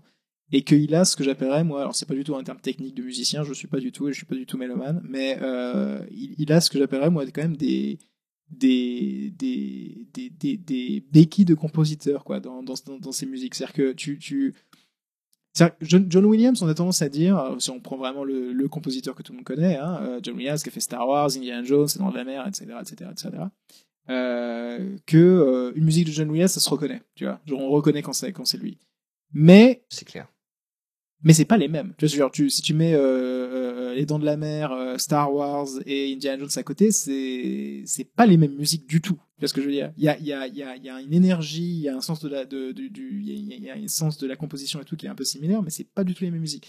Giacchino, il a tendance Genre, j'ai l'impression que quand il est perdu, pendant, pendant qu'il compose quelque chose, il a tendance à toujours revenir à des, à des, à des leitmotivs, à des, à des, à des sonorités qui, qui, tout le temps à ce qu'il a fait pour Lost. Tu vois ce que je veux dire? Tu, tu écoutes, tu vas, tu vas, tu prends la, la BO de Lost et tout, tu vois les épisodes de Lost, et tu vois ce qu'il fait après. Et quand il fait Jurassic World, t'entends des notes qui te font penser à Lost. Tu vois Batman, il y a des moments où tu fais, ah, mais c'est la musique de Lost, ça. Et, et, et, en fait, il me gonfle. Maintenant, j'en ai marre qu'il arrête, qu'il, qu'il arrête pas de tomber, en fait, là-dedans, en disant, ouais, je, bon, je sais pas quoi faire. Bon, bah, je mets les trois, quatre notes de Lost, et puis ça, ça comblera le vide, quoi. Et je me dis, ah, putain, mais merde, quoi, genre, euh, repose-toi, re- repose-toi, essaie de trouver autre chose, mais, euh, mais ça suffit au bout d'un moment. Euh, donc voilà, donc j'aime beaucoup les trucs qu'il a, qu'il a réussi à créer, qu'il a réussi à innover, du tout, les, les leitmotifs qui ne lui ressemblent pas trop comme celui de Batman, mais qui a d'ailleurs apparemment été pas une, ini- à ce que j'ai compris, c'est pas une initiative de Giacchino, hein, c'est euh, c'est Matt Reeves qui lui a qui lui a dit euh, que lui il voulait euh, que le le- l'esthétique de Nirvana euh, qui donnait physiquement à Bruce Wayne pour Kurt Go- par rapport à Kurt Cobain, il voulait que ça se Ouais. retrouve un petit peu dans le thème de Batman. Donc, du coup, il, a utilisé il a utilisé des notes de la chanson qu'on entend de, de, de, de Nirvana dans, dans, dans le film pour composer le thème de Batman. Donc il y a un côté où c'est d'ailleurs malgré lui quoi. C'est l'idée de Matt Reeves qui l'a poussé à aller dans cette direction. Donc il faudrait peut-être trouver d'autres cinéastes qui arrivent à le pousser là-dedans. Bah, de toute façon, ce qui, était très bien, c'est moi je me rappelle que le, thème de Batman, en fait, on, en avait, eu un aperçu assez tôt parce que euh, c'était au, allez, au début du tournage, en fait, qu'il y avait une petite vidéo qui donnait un aperçu du costume de Batman et il y avait ce thème de, de Giacchino. Et tu t'es dit, bon, bah, au moins, euh, le tournage a commencé que déjà, il y a au moins un thème musical. Alors qu'en général, ça, ça se fait après. euh, Des fois, c'est vraiment des trucs en plus, euh, des trucs bateaux. Donc là, au moins, dès le début, ouais, euh, du coup, je comprends un peu ce que, ce que tu es en train de dire. C'est que dès le début, la musique, c'était aussi, ça faisait partie de, euh, de la narration et de l'ambiance recherchée. Oui, c'est pas c'est pas Matt Reeves qui a dit ouais c'est bon je te fais confiance tu fais ce que tu veux quoi. C'est euh, c'est il l'a pris en compte il, a, et, euh, bon c'est pas pour enlever tous les lauriers à Giacchino hein, il a quand même écrit ça mais c'est vrai que moi j'ai j'ai l'impression que euh, ce qui fait qu'il y a des il y a des moments où la où la, la, la BO euh, est- devient vraiment grandiose euh, c'est euh, c'est quand justement il est sorti de sa zone de confort. Et je donc euh, et donc c'est donc moi c'est très bien. Moi je veux voir plus de je veux entendre plus de Giacchino qui sort de la zone de confort et il me saoule à chaque Bien fois qu'il rentre qu'il retourne dans sa zone de confort de confort. Ça se trouve dans le prochain euh, prochain film qu'il fera ou le prochain Batman euh, il, sera complètement hors de sa zone de confort du début à la fin ce sera très bien. Mais là il y a des moments c'est Ouais, vrai euh, il y a quelques moments et tout où ça euh, tu vois, je pense à une scène entre deux persos euh, qui sont dans un hôpital et tout en train de se parler. Bah là, ça tombe dans un, dans un truc un peu pathos, un peu à la Lost et tout. Et euh, bon, la scène en elle-même, euh, on en reparlera. Mais mais c'est vrai que là, il y a encore une fois, genre, et en plus, il y avait la musique qui disait, alors putain, ouais, tu, tu sais, tu, tu sais pas quoi faire. On retourne dans, dans la BO de Lost. Hum. Mais sauf que Lost, ça fait bon, ça fait plus de 20 ans maintenant. C'est bon, là, lâche l'affaire. Euh, donc voilà, enfin je je sais pas trop quoi dire d'autre euh, sans partir dans des détails euh, plus complexes, mais euh, on aime bien le casting Bah non, en me général. paraît. Je pense qu'il y a personne qui a, qui a- il y a personne qui avait l'air genre pas à sa place dans le film. Colin Non, Farrell est irreconnaissable. voilà, justement, c'est c'est peut-être la limite que j'ai, même si je le trouve très bien. C'est tu te dis, bon, pourquoi est-ce que tu prends Colin Farrell, qui est pas un acteur sur qui tu, tu vends un film hein? C'est pas Robert Downey Jr., par exemple. Donc pourquoi l'avoir pris lui et l'avoir maquillé à ce point-là? Vas-y, prends prends un vrai moche tant qu'à faire. Non mais non, mais tu, tu peux prendre un des acteurs qui ont un peu plus le physique de base, même si après Colin Farrell, je le trouve très bien dans le dans le film et et en- pour avoir vu deux fois le film, euh, peut-être peut-être la deuxième fois, il y a peut-être un moment où j'ai un peu réussi à la reconnaître vite fait, mais sinon c'est euh, c'est assez impressionnant comment il a disparu derrière ce rôle. Euh, Zoe Kravitz, c'est très bien en tant que Selina Kyle. Euh, Ouais. je pense que de. Ouais, moi j'avais bien aimé la, la, Catwoman d'Anatawa, mais c'est vrai qu'elle avait pas énormément de place quand même dans Rises, malgré la taille du film. En tout cas, elle avait pas énormément d'importance à l'intrigue du film. Elle était assez, elle était assez secondaire. Là, ça faisait du bien d'avoir euh, un retour de Selina Kyle qui était assez central à l'intrigue. Euh, euh, et de la voir et de voir vraiment aussi développer une relation entre Batman et Catwoman ce qu'on n'a pas trop vu parce que même dans la version de, de Tim Burton avec Batman Returns Catwoman en gros elle est un petit peu dans son histoire à elle et euh, elle a quelques interactions avec Batman quoi mais pas beaucoup quoi c'est pas euh, c'est pas ce qu'il a défini euh, quoi. genre elle, a- elle a son propre méchant son propre antagoniste à, à, à vaincre dans, dans Batman Returns là ça fait du bien d'avoir un truc où euh, voilà c'est c'est Batman Year 2, c'est Batman, Batman deuxième année, mais c'est Catwoman Begins, c'est Penguin Begins, c'est euh, Gotham Begins un petit peu. euh. Ouais, bah en fait, c'est ce que, ce que je disais de ce que disait Matt Reeves, c'est que, euh, en fait, il voulait pas faire d'origine story de, de Batman et Mm. euh, il a totalement raison, même si du coup il nous présente un Batman jeune au moment où on passe pas par les trucs habituels. Ouais. Puisque la mort des parents de Bruce Wayne, on l'a quand même vu euh, beaucoup de fois au cinéma et euh, on n'a peut-être pas besoin de la, de la revoir. Mais que par contre, euh, ce film et a priori les suivants, ce seraient les, les origin story des méchants. Hmm. Donc, euh, bah, l'homme mystère, c'est un peu son origin story, comme tu l'as dit, Catwoman. Le pingouin, en fait, euh, il devient vraiment ce qui euh, qu'on connaît du pingouin au fur et à mesure du film. Donc, c'est euh, c'est euh, c'est intéressant aussi ce côté-là, c'est que en fait, euh, il revient à quelque chose qui est essentiel aux comic books aussi, c'est que en fait, beaucoup des méchants existent en réaction à Batman. Mais Et, ça, c'est que, et le et le Riddler, Ouais. c'est alors c'est typiquement ça. Oui, l'une des encore une fois, là, tu vois, là on est en train de flirter avec euh, des éléments spoilers, mais euh, mais c'est vrai que l'une des s'il y a bien une thématique que ce film est en train d'embrasser euh, et que cette version de Batman a l'air de vouloir embrasser euh, avec ce que Matt Reeves veut faire après, c'est euh, c'est comme tu dis, ce qui est, très présent dans les comics, c'est que c'est l'idée que c'est de questionner l'influence de Batman, quoi. C'est qu'est-ce que qu'est-ce que sa présence, qu'est-ce que ses actions entraînent. Euh, et, euh, et, et donc en fait, ouais, moi je terminerai sur la sur cet avis euh, sans spoiler, mais c'est que euh, moi ce que j'ai trouvé absolument vraiment stimulant intellectuellement, c'était c'était de voir un film qui, encore une fois, je vais dire ça sans, sans donner de détails du tout, mais c'est un film qui questionne vraiment euh, la, comment dire le le- le- le- l'archétype de Batman et sa place. Ah mais e- exactement. Voilà.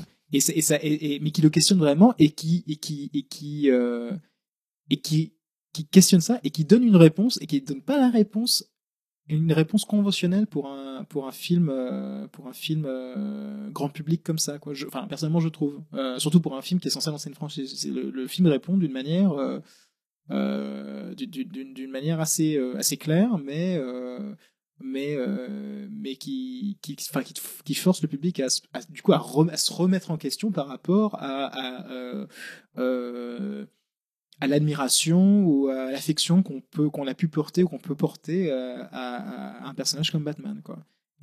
Et en plus, en plus, je vois exactement ce, ce dont tu parles, et c'est vrai que c'est quelque chose auquel tu pensais pas forcément, et qui ne, non met pas en cause tout le, personnage de Batman, mais quand c'est abordé, tu te dis, bah oui, c'est vrai qu'en fait, euh, on a toujours eu ce biais, et sans penser à, sans avoir un, sans avoir la vision macro en fait du, truc, de dire ouais, mais en fait, si, si tu prends ça dans une image plus grande, dans une ville plus grande comme Gotham, bah oui, c'est un peu bizarre en fait que que le personnage ait été vu comme ça pendant aussi longtemps.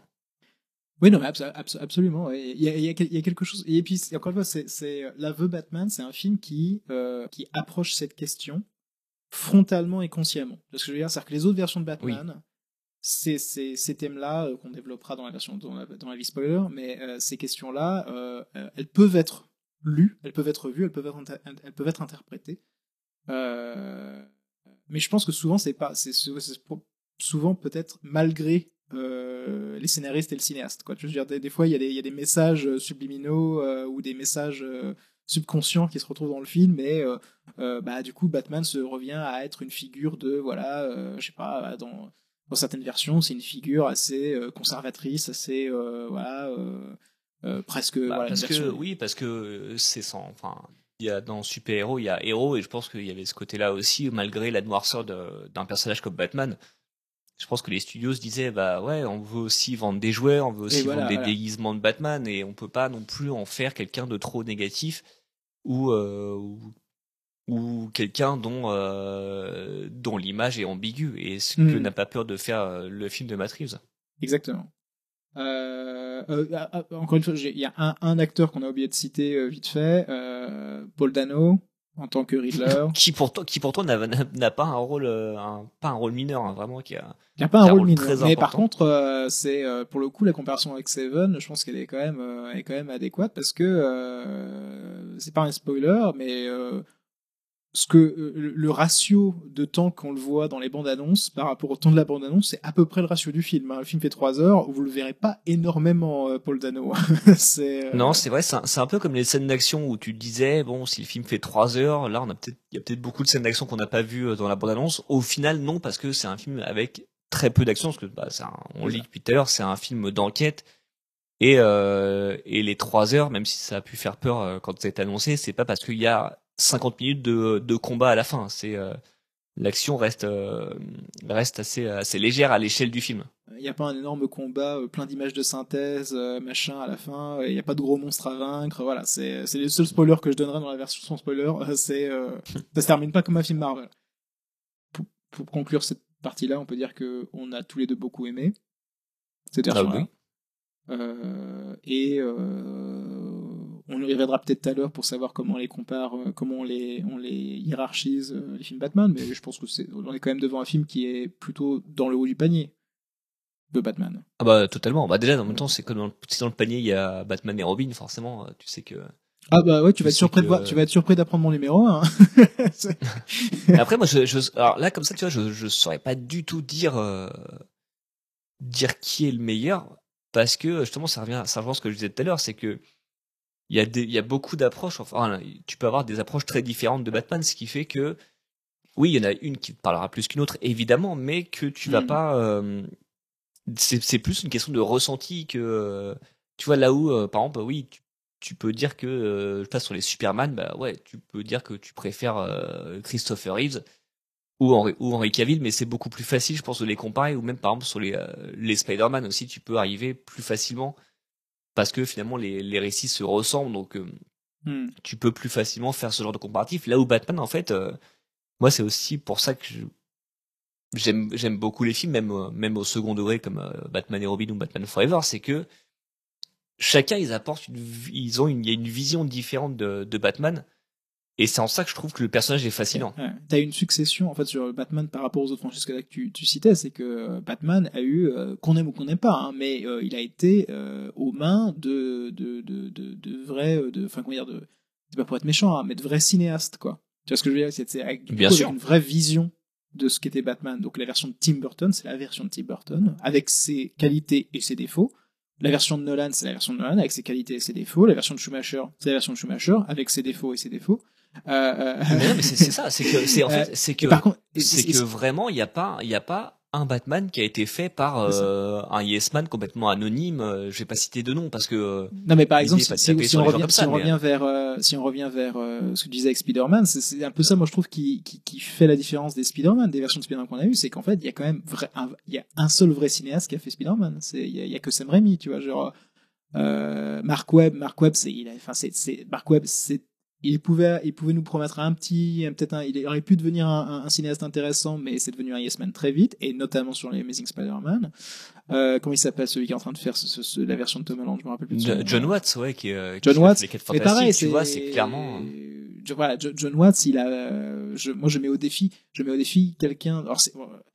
Moi, j'ai tendance à dire. Alors après, c'est un peu une exagération. C'est un, mais c'est c'est une illustration. euh, donc j'exagère. Mais moi, j'ai tendance à dire quand même que si tu veux comprendre la différence entre un yes man et un, vrai cinéaste, c'est euh, euh, si tu me montres une minute d'un, grand cinéaste, tu peux reconnaître le cinéaste en une minute de film. Tu vois ce que je veux dire? Avec la manière de filmer, la manière de faire jouer ses acteurs et tout. Un yes man, ça veut pas dire que la scène sera nulle, c'est juste que tu, peux pas trop le reconnaître de film en film, tu vois. Tu me mets, tu me mets Ouais. trois, trois scènes d'une minute euh, de films de Scorsese, l'une à côté de l'autre, sans me dire que c'est des films de Scorsese, tu peux reconnaître Scorsese. Tu me mets, tu me mets la même chose pour euh, Ron Howard. Moi, je reconnais pas Ron Howard hein, de film en film. hein. C'est pas pour dire qu'il fait des films nuls. C'est juste que c'est pas, c'est pas, c'est pas un, vrai, c'est pas un vrai artiste, je trouve. Tu vois, c'est un très bon faiseur. Ouais. de la, de la même façon quand même que euh, pour tempérer ce qu'on dit sur Matt Reeves, je sais pas si le mec a vraiment une, une patte. Après, tu retrouves des thèmes en commun dans le dernier Planète des singes et dans, et Mhm. dans Batman sur la relation notamment à la, à la famille euh, et au père. Mais je sais pas si, le, si Matt Reeves a, a une patte, mais en tout cas, ses films ont de la personnalité, ses films ont un style. Donc voilà, après, c'est pas, euh, je sais pas si je reconnaîtrais euh, un film de Matt Reeves euh, si on montrait des, des images, mais au moins le mec a quelque chose. Le paradoxe de Reeves, c'est que le mec euh, n'a fait que euh, six films depuis euh, depuis qu'il a commencé, tu vois, genre, et euh, et on pourrait on pourrait dire son premier film c'était en 96, mais son son vrai premier film c'est Cloverfield, enfin celui qui a vraiment lancé sa carrière, donc c'est 2008, c'est ça? Ouais. 2008 Cloverfield. Donc Ouais, là, le ça. mec a fait, le, fait- le mec a fait que cinq films en, en- en- depuis en, en quoi? En, en- en- en 14 ans, quoi. C'est euh, Ouais, c'est- mais ouais, c'est ça. C'est c'est donc donc donc il y a aussi le fait en fait que paradoxalement, alors que le mec est pas jeune jeune non plus, hein, mais euh, ça reste un cinéaste en fait on n'a pas beaucoup vu de lui euh, donc c'est c'est c'est donc donc c'est il, est en nombre de films il, il reste un jeune cinéaste qui est techniquement Bah, c'est un, peu- c'est un peu pour ça que je faisais ce, ce parallèle avec, avec Ouais. Nolan quand il a commencé, c'est quand il a, il a pris Batman en main. C'est que, Ouais. pareil, c'était un mec qu'on connaissait assez peu, dont on avait vu un peu le talent et, euh, et bah, qui l'a confirmé avec, euh, avec Batman. C'est vrai, c'est vrai. Euh, ok, bah maintenant passons aux avis euh, spoiler.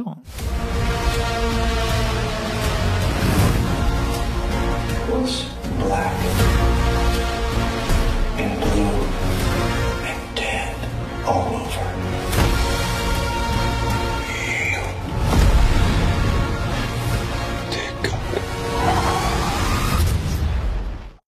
Alors moi, je commence par en disant, euh, je pense que ma scène préférée, euh, c'est la, c'est la, c'est la première séquence, euh, c'est la première, la Ouais, première whole séquence avec, Absolument, avec Batman. absolument folle. Les dix premières minutes sont, Ouais.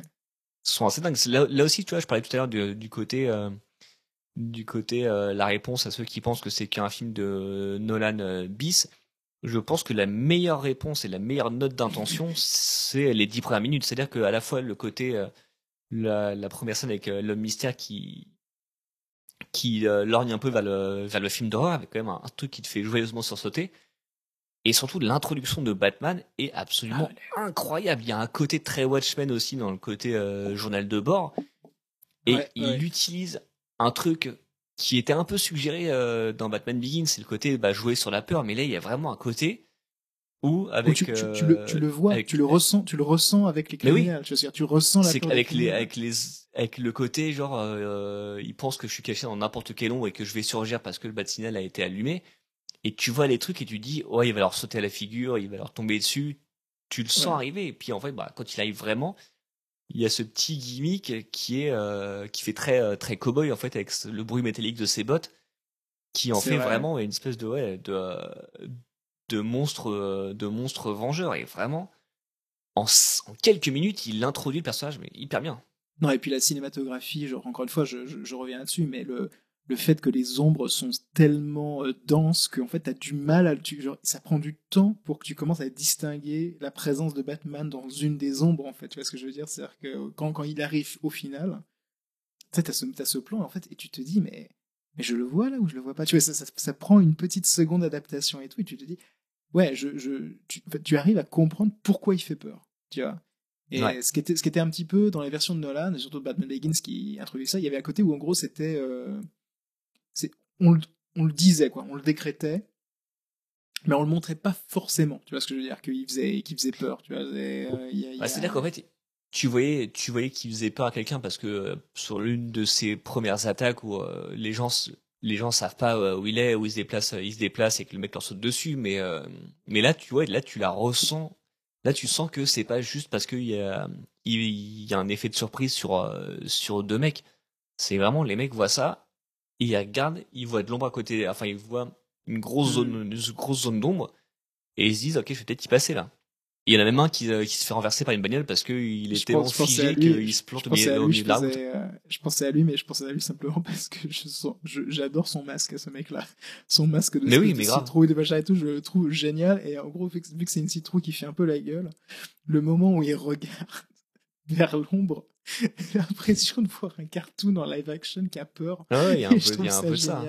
il y avait vraiment, il y a vraiment quelque chose de, enfin, voilà, ouais, le- le- vraiment tous les choix des détails et tout des, des, des, des, euh, des, euh, des, des criminels et tout est, est, vra- est- est vraiment, euh, est, vraiment très, enfin, genre, tu, tu comprends, tu comprends la place de Batman dans l'écosystème de Gotham immédiatement. Alors, tu comprends que, Mm. bah, tu comprends déjà qu'il il reste jeune parce que les gens, ça leur prend un peu de temps pour le reconnaître quand ils le voient, quand même. Mais tu sens qu'ils savent Ouais. que quand ils comprennent ce qu'il sait, ils savent qui c'est. Euh, ils savent qu'il est pas là pour rigoler. Euh, il leur fait peur. Il leur défonce la gueule s'il les chope. Et il leur défonce la gueule. hein. Je pense que c'est le Batman, c'est un des Batman les, Ah bah, plus, leur- brutaux les plus, les plus brutales, les plus brutaux. Ouais, il leur, Les plus- les plus brutaux et il leur casse des, il leur casse des os. euh, et en fait, tu sens qu'en plus, il a, un- c'est là aussi que le côté euh, jeune Batman marche bien, c'est que tu sens qu'il est aussi en, en phase d'apprentissage. C'est, limite la, c'est limite sa crise, c'est limite la crise d'ado de, de Batman qui du coup se, se vénère et Bah, tabasse en, tout cas, ah euh, en tout cas, ça c'est, je pense que c'est le premier constat que, du film, c'est que euh, c'est une version de Batman qui euh, part du constat que Batman slash Bruce Wayne ne va pas bien. tu vois dans sa tête. hein, Ah, c'est, le mais non, mais c'est en plus c'est c'est tellement c'est tellement euh, l'ado en crise qu'il y a un moment où il dit à Alfred ouais t'es pas mon père. Enfin vraiment c'est Oui, le mec il a deux doigts de, de fuguer et de parler de bracelet brésilien quoi. Donc c'est euh... et en plus il rentre en plus il rentre en scooter quoi. Il rentre en scooter à pas d'heure. Donc c'est ça c'est donc, que c'est vraiment c'est l'ado en fait euh, qui sort ça. pas de qui sort pas de sa tanière. Il y a même un moment moi que un détail qui me fait beaucoup rire.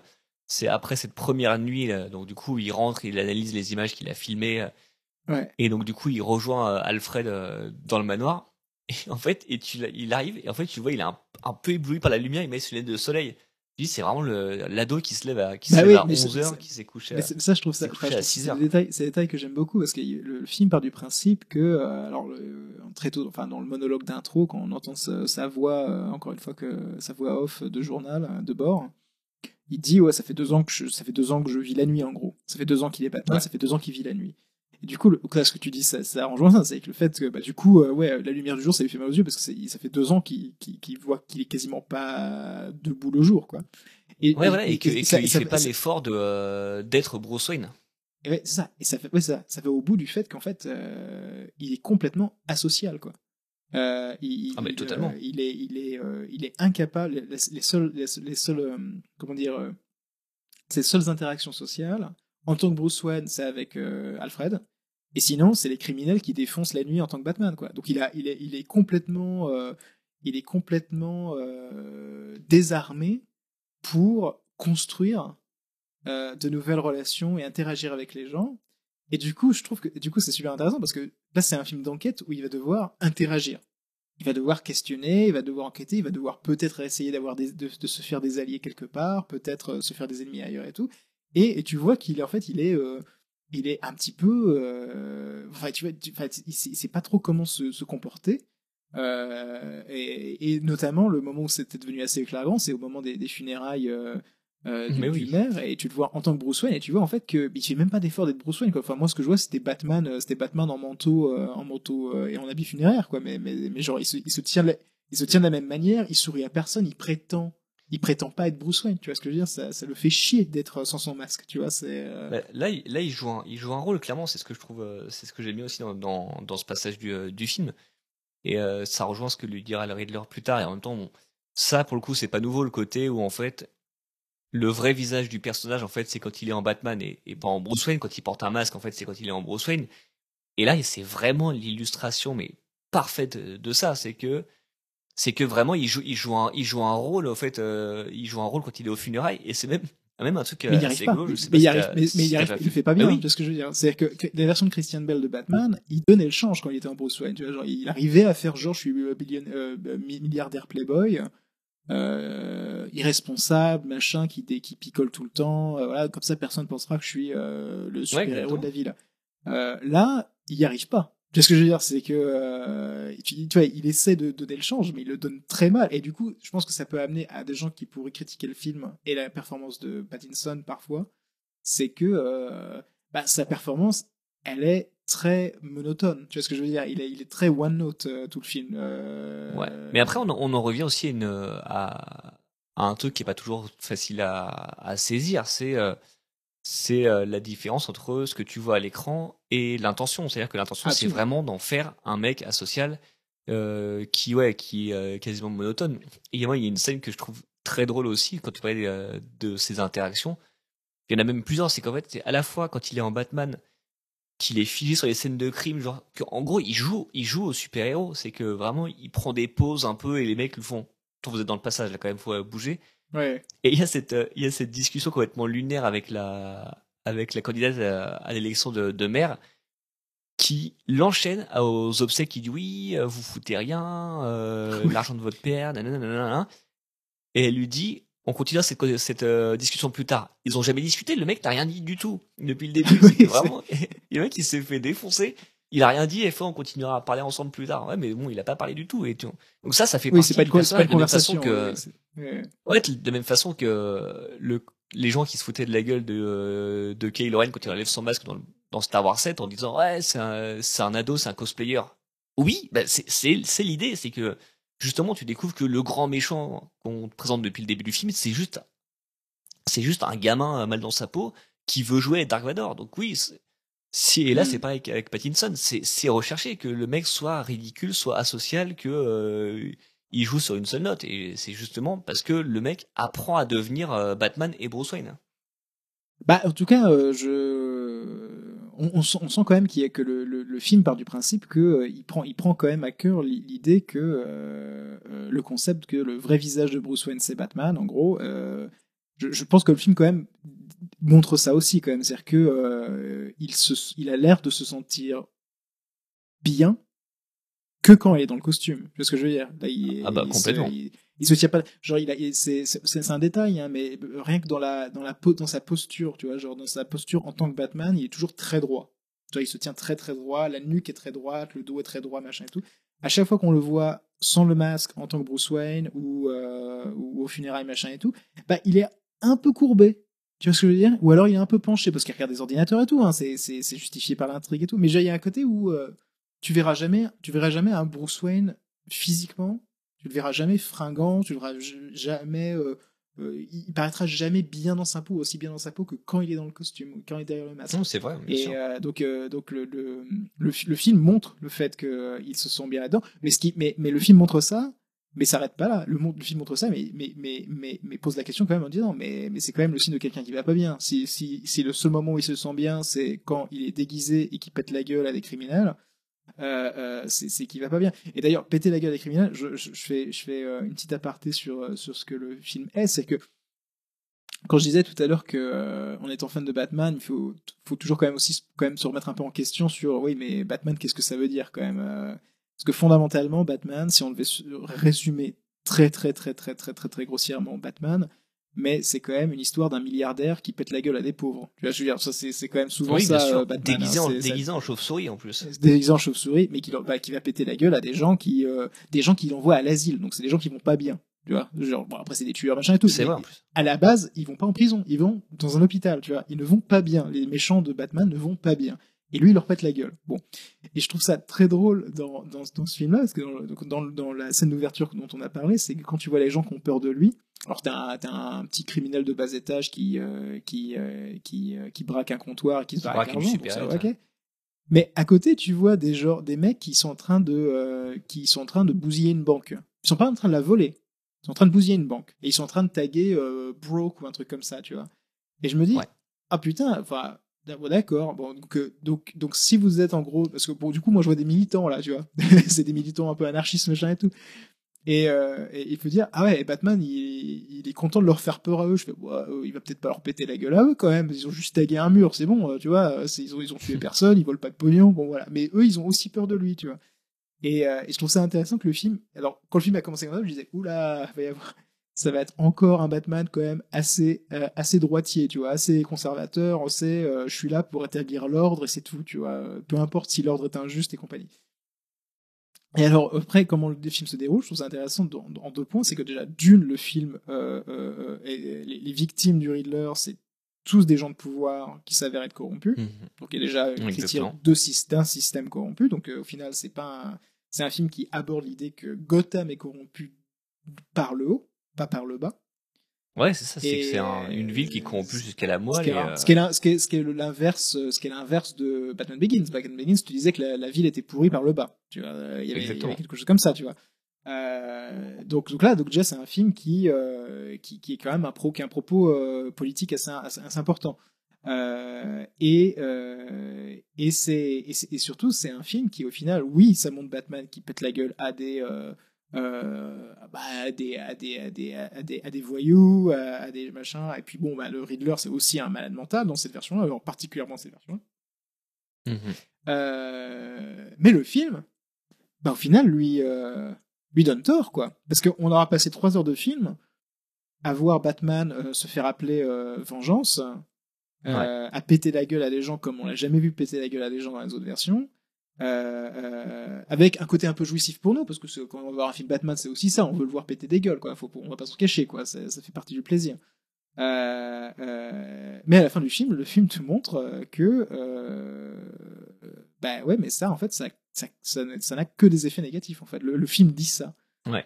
Parce que la conclusion du film, c'est quand même déjà d'une qui se rend compte qu'il a créé le mystère, hein, il a créé Riddler. Riddler s'est créé parce que parce que Batman. C'est Batman qui lui a donné l'idée Ouais, il- du masque. C'est Batman qui lui a donné l'idée qu'il devait y avoir euh, euh, une, une, une, des conséquences pour euh, les, les, les, les, les, les corrompus. Et, euh, et puis à la fin, l'un des sbires, l'un des copycats de, de Riddler lui dit, euh, quand on lui demande qui il est, il dit I'm vengeance, tu vois. Et, et, c'est- enfin, moi, ce moment-là, j'ai trouvé, enfin, j'ai très fort, tu vois, ce moment de dire putain, on est, il, il reste que de 5 minutes de film et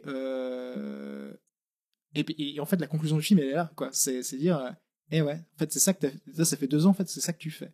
Tu radicalises des gens.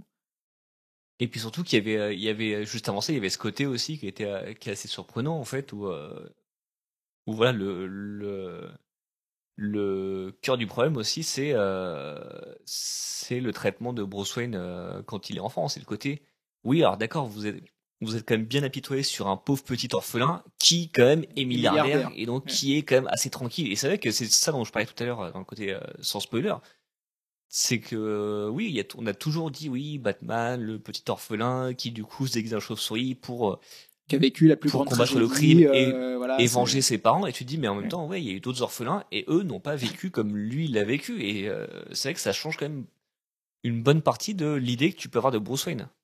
Ouais, moi j'avais marqué un truc euh, en disant que je trouvais ça quand même très fort comme fin euh, euh, de, de, de, de, de lui faire prendre conscience de ça en fait que c'est c'est les effets qu'il a sur le Gotham en fait sont, sont diamétralement opposés à ce qu'il cherchait à faire ce qu'il Ouais. cherche quand même à améliorer la vie des citoyens de Gotham mais au final il se rend compte qu'il a, il a fait que empirer les choses et la dernière action qu'on doit faire bah, c'est de c'est il arrête de se battre et il commence à Mm. sauver des gens et ça, je trouve ça super intéressant parce que on a tendance, euh, alors dans les comic books, ça, parce que les comic books ça existe depuis une centaine d'années maintenant et ils ont, ils ont, ils ont, ils ont adapté tellement d'histoires et compagnie, ils ont, ils ont, ils ont la possibilité d'explorer plein de thématiques différentes, donc ils ont probablement déjà fait ça dans les comics. Mais au cinéma, on a, on a rarement, enfin, en général, le côté euh, euh, euh, sauver, le héros qui sauve et le héros qui combat, donc le héros qui sauve les innocents et qui combat les criminels, euh, c'est un tout.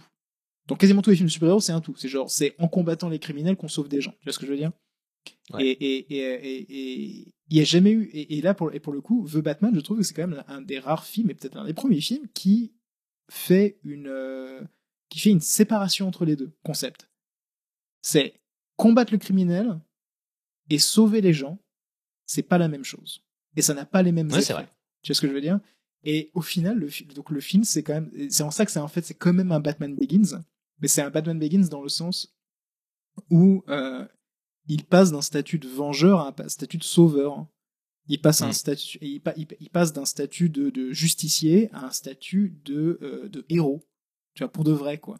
Et héros, c'est, bah, euh, il y a un truc électrique qui va tomber dans, dans, dans la flotte où il y a euh, 100 personnes. Bah, euh, je, me, je, je fais un truc qui va potentiellement me buter pour sauver les 100 personnes. Et après, il passe son temps à guider les gens hors des flots. Il, fait, il, il aide une femme dans un hélicoptère de secours. C'est là-dessus qu'on Ouais. s'arrête avec Batman. C'est, Batman qui comprend que c'est comme ça qui va, euh, euh, qui, qui, qui va faire le plus de bien. Surtout qu'en plus, il y a un côté euh, hyper symbolique quasiment de, de renaissance. C'est-à-dire qu'il il tombe, enfin, il sort de l'eau vraiment en, en tant que. en fait, il tombe dans l'eau avec le truc électrique en tant que vengeur. Et quand il en ressort, bah, il est, euh, il est ce sauveur que. Oui, bah, c'est, sera il, est, amené il, à est, être- il, est, il est ressuscité, c'est Jésus Ouais, il qui est est c'est- purifié, voilà, bien sûr.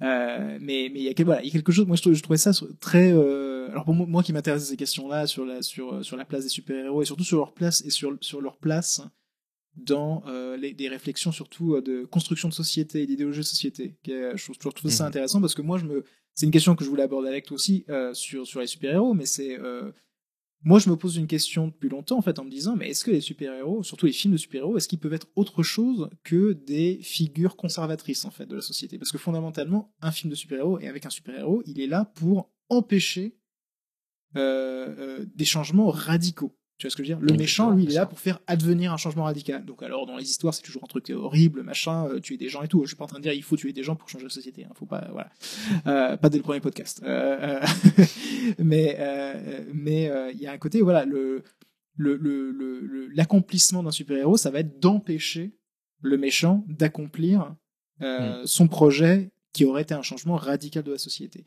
Oui, et c'est là que je trouve qu'il y a beaucoup de films en fait qui euh, échouent là-dessus. En fait, les, films qui officiellement veulent, te- faire suivre un méchant. Je pense notamment à Venom ou Venom 2, qui ont d'autres défauts que celui-ci, mais c'est vraiment ce côté où tu dis ah ouais, en fait, on va suivre un méchant genre euh, avec une espèce d'enjeu au début. Est-ce qu'on va réussir à t'attacher à un méchant, à te faire prendre parti pour lui? Bah oui, puisqu'en fait arrive un autre méchant encore plus méchant. Et euh, tu dis ouais bon bah finalement t'es Oui, plus dans un concept d'anti-héros et ça marche aussi avec Deadpool d'ailleurs. T'es Ouais. plus dans un concept de anti-héros que de méchant et du coup on en revient finalement au code habituel du film de super-héros qui est de maintenir l'ordre, qui est d'empêcher euh, d'empêcher un gros changement. Donc finalement je, je suis assez d'accord avec toi là-dessus. Ouais, absolument. Mais fondamentalement, en fait, ce qui, ce qui, ce qui fait qu'en fait, les, les, les, les partis pris de on va vous faire un film euh, d'anti-héros avec un méchant euh, qui sera le personnage principal, ça marche jamais parce que fondamentalement, ils, ils- ils répondent, encore une fois, à des messages euh, et à des postures conservatrices comme les films de super-héros. C'est-à-dire qu'il est là pour empêcher un changement trop dur de société. En gros, le, Mm. tu vois ce que je veux dire? Et, et, et, euh, et moi, je me suis posé la question longtemps est-ce que euh, est-ce que c'est possible en fait d'avoir une version de, de, de super-héros qui, qui, qui propose autre chose? Alors, il y a l'exemple typique euh, dans, dans, dans, la, dans la roman graphique et dans l'adaptation aussi, hein, mais Watchmen, c'était le contre-exemple. Watchmen, justement, c'est le contre-exemple dans le sens où, euh, au final, ils acceptent le fait qu'ils vont faire, un- ils acceptent de couvrir un truc horrible qui va changer la société radicalement, mais pour le mieux. Tu vois ce que je veux dire? Mais, mais, mais, mais Ouais. enfin, pour le mieux en ayant tué plein de gens. Mais euh, mais, mais, mais, mais en gros, c'est euh, le, le, le, gros, le, gros, le gros dilemme, justement, c'est euh, entre conserver, con- conserver l'ordre établi, euh, peu importe les défauts horribles qu'il a, mais il faut le conserver parce que c'est c'est le monde tel qu'il est et il faut garder le monde tel qu'il est. Euh, soit c'est le changement, avec tous les risques que ça importe, mais, euh, mais voilà, c'est ça la dichotomie des films de super-héros. Et là, j'étais quand même très heureux de voir dans un film Batman qui, qui fondamentalement se, euh, se positionne. Alors, je suis pas en train de dire que c'est un film révolutionnaire, hein, mais, euh, mais c'est un, film qui montre quand même Batman, enfin, son, son arc narratif, son évolution dans le film, le met dans une disposition où en fait il se rend compte que bah ouais, la société dans Gotham ne va pas bien et il va falloir la changer et je peux pas la changer juste en allant péter la gueule des gens qui vont pas bien. Et je trouve ça très fort. Et euh, si je compare à, à, euh, aux films de Nolan, qui encore une fois sont des films que j'aime beaucoup de manière esthétique, d'un point de vue cinématographique, purement, euh, purement narratif et tout, je les trouve très très, enfin je trouve toujours très bien faits et tout. Et moi un truc que je me suis rendu compte assez, pas récemment, mais assez tardivement après les avoir vus, c'était quand même le fait que, mais putain, les méchants dans les films, dans les Batman de Nolan, c'est quand même, c'est quand même tous des archétypes exagérés et clichés, hein, mais des archétypes de militants de gauche quand même. Hein, C'est-à-dire que Ra's al Ghul, c'est quand même un gros écolo euh, qui pense que Gotham, c'est, euh, il faut la raser parce que euh, est en train de, de détruire la nature autour d'elle. Enfin voilà, il y a quand même un message un peu écolo là-dedans. Euh, le Joker, il est littéralement euh, montré comme un anarchiste. hein. Bon, euh, le, le côté Ah bah, fantasmé hein, de l'anarchie, hein, mais l'anarchie, c'est un mouvement politique avant tout. Hein. bon, et il brûle de l'argent et tout. Et Ben, bah, c'est littéralement un révolutionnaire qui nous fait, qui nous fait un mix entre Danton et Robespierre. mais encore une fois, tout vu à travers des yeux conservateurs, parce que je pense que Nolan est quand même globalement assez conservateur politiquement, même s'il il en est pas. Je dis pas qu'il est en train de. Quand je dis ça, je dis pas qu'il fait ça consciemment dans ses films. je pense pas. Mais mine de rien, ces films montrent ça. Et, euh, et du coup, je me disais, ah, putain, est-ce qu'il y a. Alors après, je parle même pas de Snyder, où euh, c'est littéralement la version limite facho de, de Batman. euh, Enfin, tantôt facho parce qu'il bute tout le monde sans, sans distinction, et puis après, il devient littéralement religieux. Bon, bon ça reste quand même très très droitier aussi. Et là, pour le coup, j'ai l'impression qu'on a. Alors, c'est peut-être des grands mots, hein, mais est-ce qu'on n'a pas le premier, la première version de Batman qui est quand même un peu plus à gauche au cinéma? C'est euh, c'est pas impossible. Hein, je pense que- bah oui, je suis d'accord. hein. Parce que c'est quand même un Batman à qui on donne tort sur ses méthodes. Sur, sur- et en plus, je trouve, ce qui est encore une fois, ce qui est intéressant, je, je reviens à ce que je disais euh, sur le fait qu'on va quand même voir un film Batman pour le voir péter des gueules. Et mais, mais la conclusion du film nous, vrai. nous, nous force à nous dire, mais ouais, mais est-ce que est-ce que c'est bien qu'on ait envie de voir ça Tu vois ce que je veux dire C'est Alors ça, ouais, après, c'est un, autre débat, mais après, parce que ça correspond aussi à l'image qu'on se fait de Batman euh, depuis, euh, depuis qu'on connaît le personnage. c'est vrai.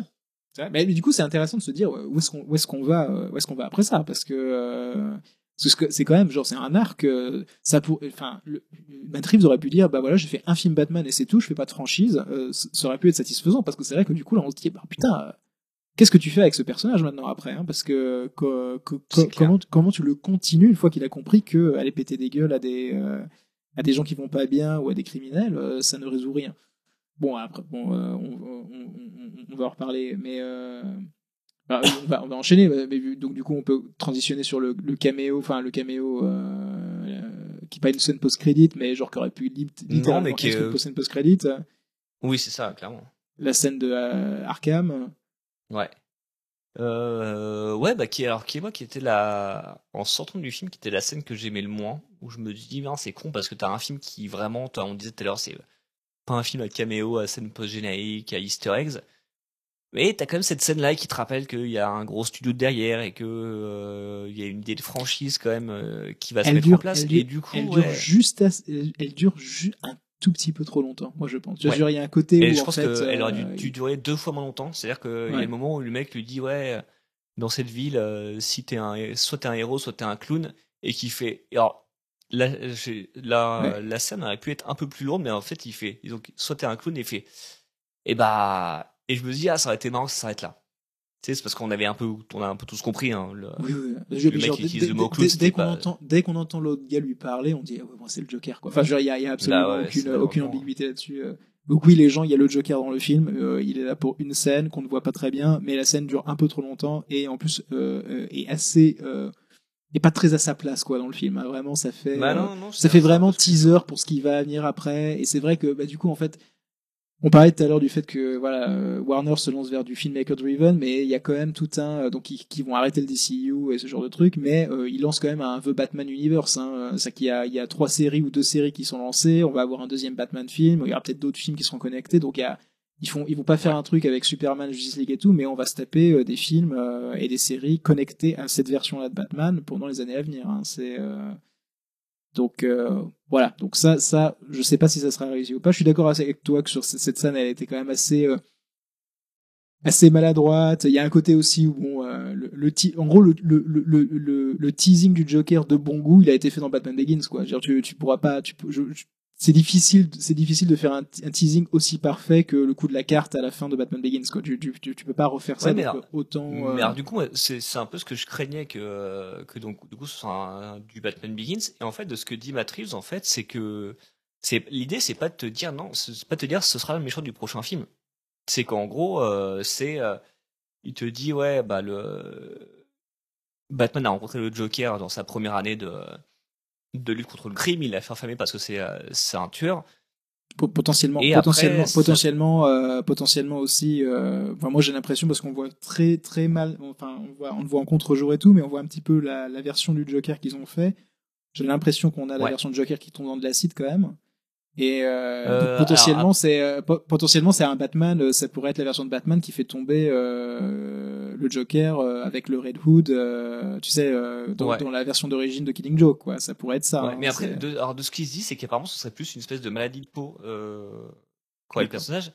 Et en tout cas que le personnage, en fait, ce sera le Joker, mais c'est pas, enfin, il est pas, en- il se fait pas encore appeler le, le Joker, ouais et qu'en fait, il devait apparaître dans une autre scène avant, qui pour moi aurait fait doublon, je pense, avec la, la confrontation entre euh, Batman et, et l'homme mystère à à Mhm. Arkham.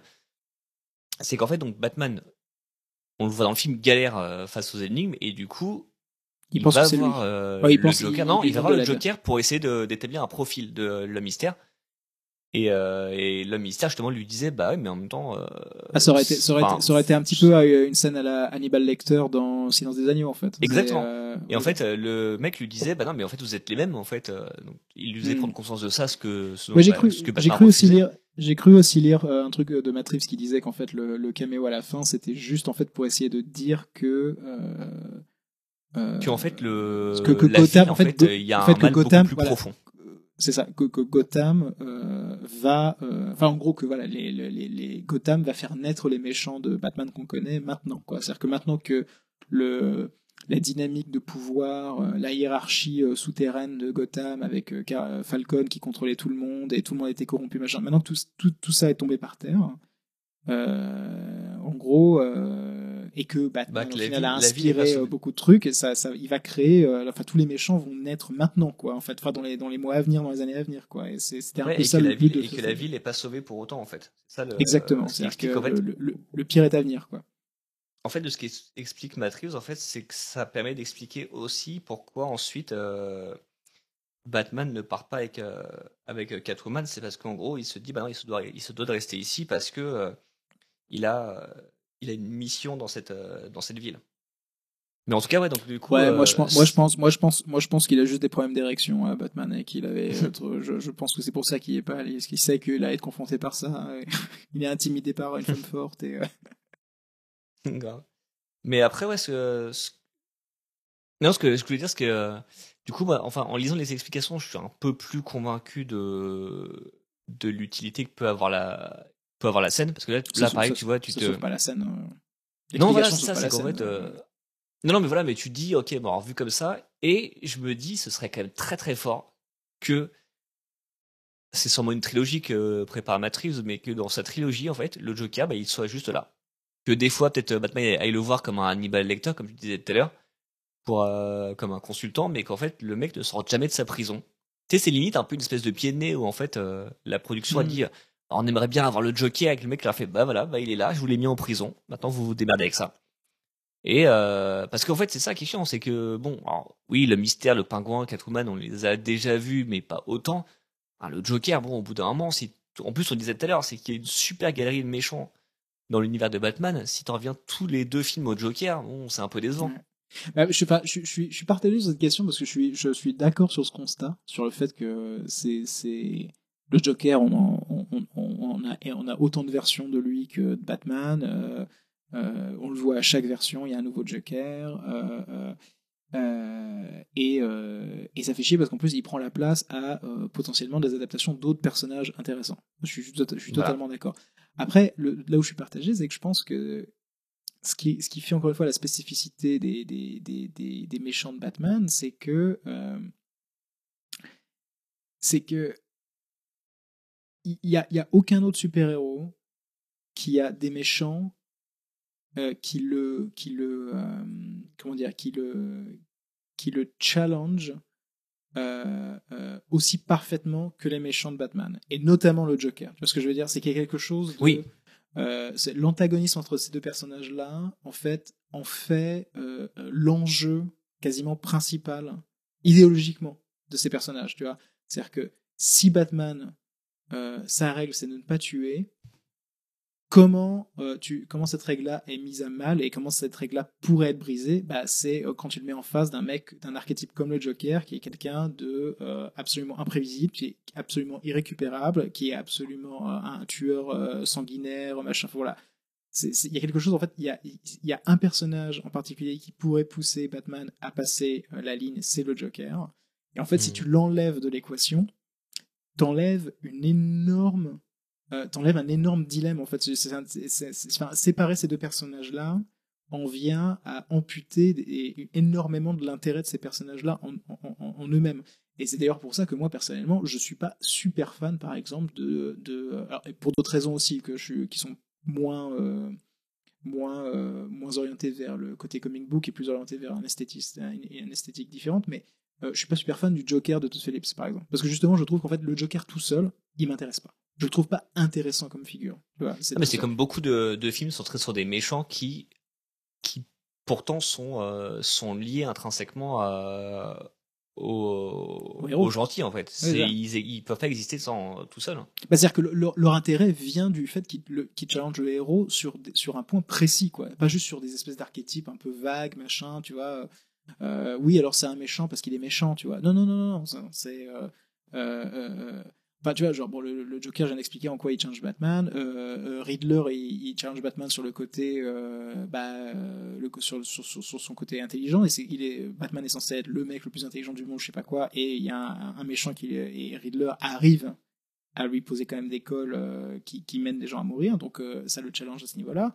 Euh, si je vais chercher des personnages plus peut-être ou, qui n'ont pas été très très bien adaptés au cinéma, mais qui sont intéressants dans, sur d'autres formats, mais par exemple tu vois Mister Freeze, c'est un personnage intéressant parce que c'est un personnage qui questionne Batman sur la question du deuil, tu vois. C'est-à-dire que Mr. Freeze, il veut pas perdre sa femme et il est prêt à devenir un monstre pour pas perdre sa femme. Et Batman, bah, il, a, il arrive pas à faire le deuil de ses parents, tu vois. Donc il y a un côté où les.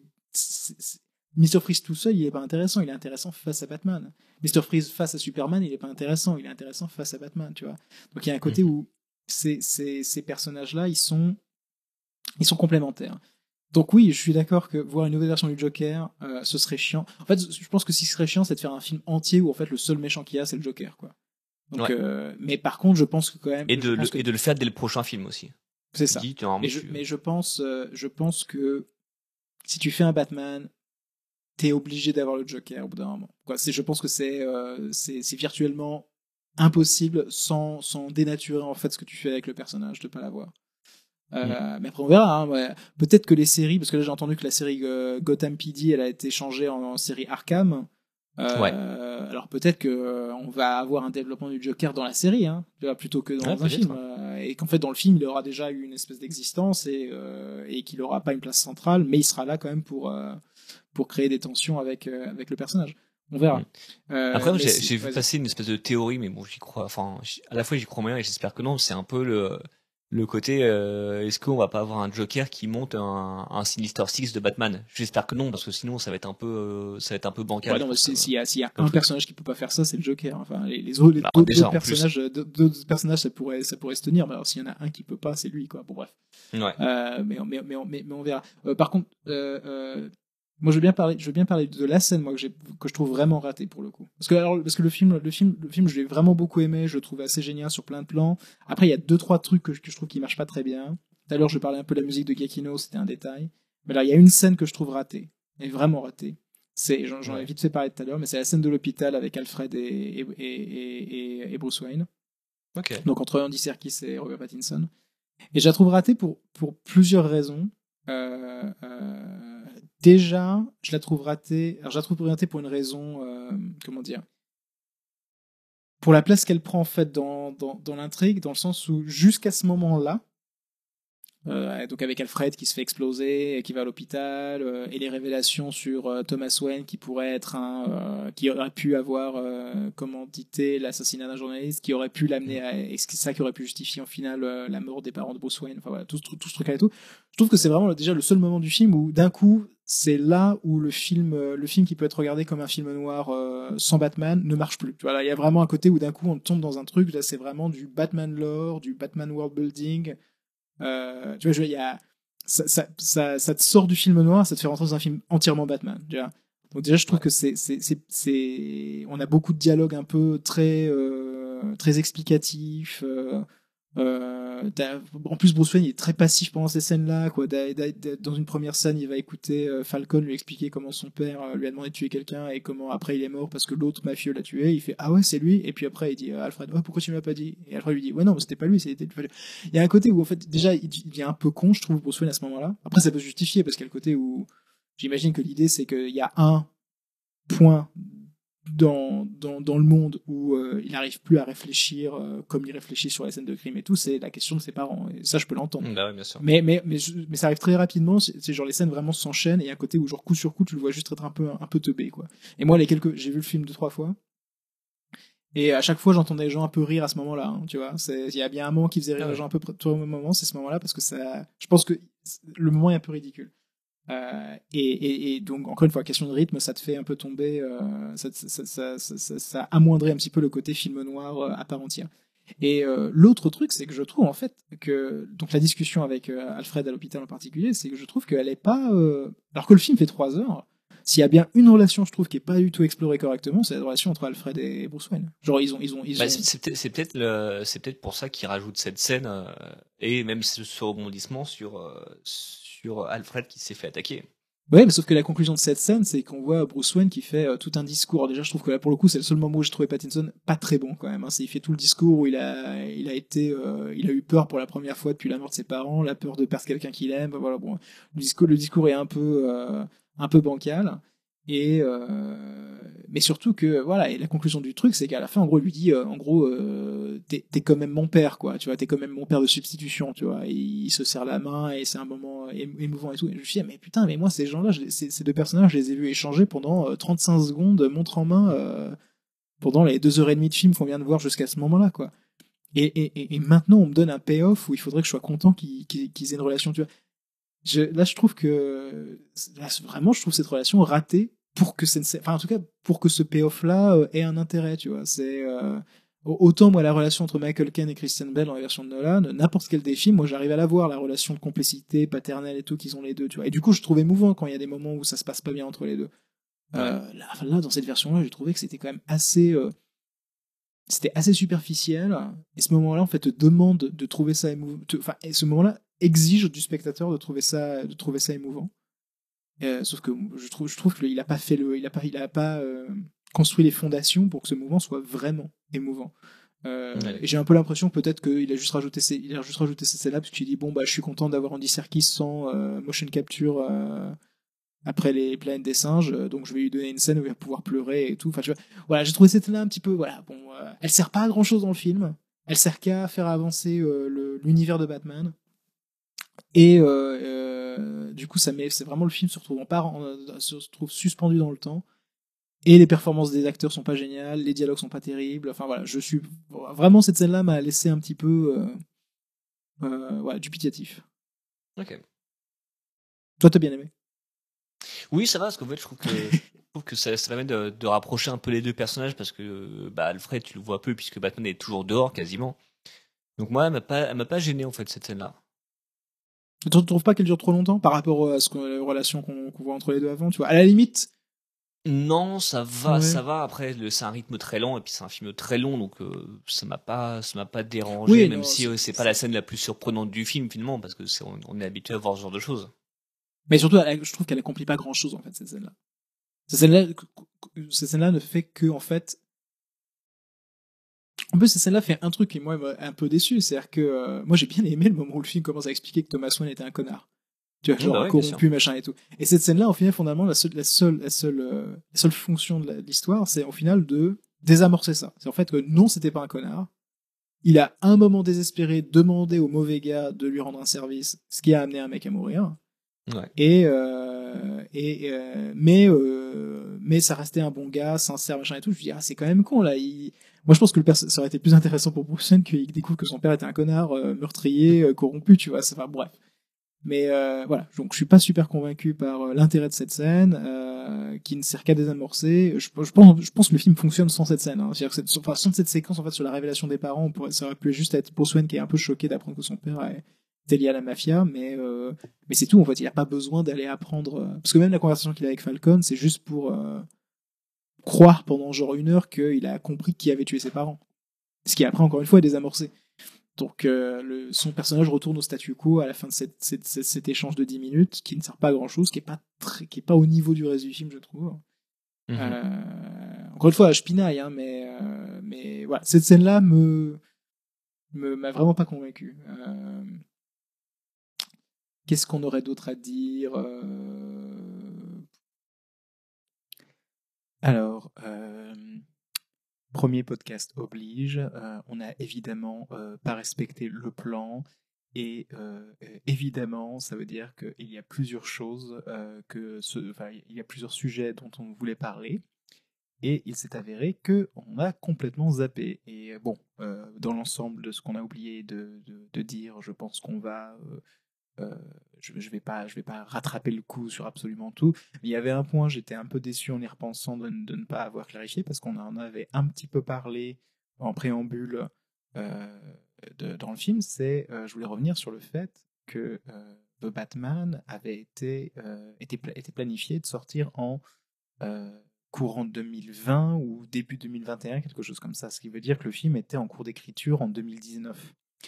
Et on en avait parlé un petit peu dans, dans le préambule du podcast, et, on disait que c'était intéressant parce que euh, le méchant euh, de The Batman, Riddler, euh, a des airs de comment dire de de, de, de, de, facho radical qu'on peut trouver sur internet. Il a des followers il, il fait des live Twitch, il a des forums où les gens s'échangent des, des conseils sur comment s'armer, comment préparer une attaque en règle contre en plus une élite politique. Et on, trouvait ça intéressant d'en parler avec Max parce que fondamentalement, ce qui est intéressant, c'est qu'en gros, ce film a été écrit avant les événements du Capitole le 6 janvier 2021. Et, euh, et, et c'est euh, assez surprenant. Et je, je pense que ça veut dire que le, le, le Matt Reeves et son, et son co-auteur, ont, quand ils ont écrit le film, ils, ils ont senti, ils ont senti venir en fait cette espèce de montée en, en radicalité, en radicalité d'extrême droite, qui gros qui se préparait à des actes de violence. Euh, il l'a senti dans la société américaine, et euh, c'est comme ça que ça s'est retrouvé dans, dans, dans ce qu'il a écrit avec The Batman. Et, donc l'ironie du film, c'est que le film sort bien après les événements du 6 janvier 2021, où donc les, euh, émeutes du, Capitole et la tentative la tentative désorganisée, hein, mais la tentative de coup d'État un petit peu qui s'était passée à ce moment-là euh, par les supporters de Trump. Et euh, ce qui est intéressant, voilà, c'est que l'ironie du film, c'est que maintenant le film a l'air de commenter ça, de critiquer ça, alors que fondamentalement, au moment où le film a été écrit, ce n'était pas une, euh, ce n'était pas un facteur euh, du paysage politique aux États-Unis. Ça restait, euh, ça restait de la fiction totale que quelque chose comme ça se passe.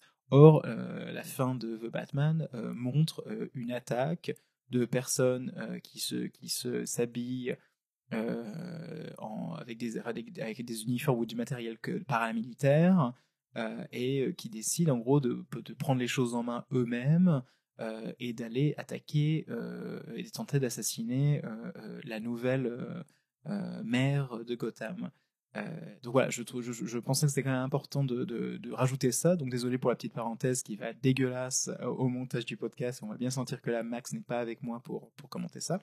Mais je trouvais ça un petit peu euh, dommage euh, d'avoir teasé ça euh, au début du podcast et de ne pas avoir un, peu clarifié ce qui rendait en fait ce- cette anecdote un peu, je trouve, un peu intéressante.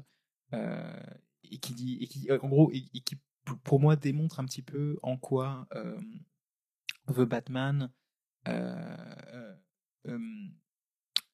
est un film qui a, comment dire, est un, est, un film très réaliste, pas tellement, je veux dire, d'une manière pragmatique sur euh, ah oui, euh, voilà, c'est un vrai Batman comme ça, dans Batman dans la réalité il existerait. Enfin bon, là, Batman il a quand même ses gadgets, euh, il est quand même à peu près indestructible. bon, il y, a, quand même, il y a quand même des traits de comic book qui, qui restent dedans. Mais ce que je veux dire, le film est très réaliste dans le sens où il, il, montre quelque chose de très réel dans les comportements euh, et, et, comment une certaine euh, partie de la population, surtout les populations euh, qui se sentent euh, laissées pour compte, qui se sentent et qui, pour le coup peuvent l'être aussi, hein, mais comment une partie de cette population qui se laisse laisser pour compte, qui a l'impression que le monde leur échappe et qu'ils ont été trahis par,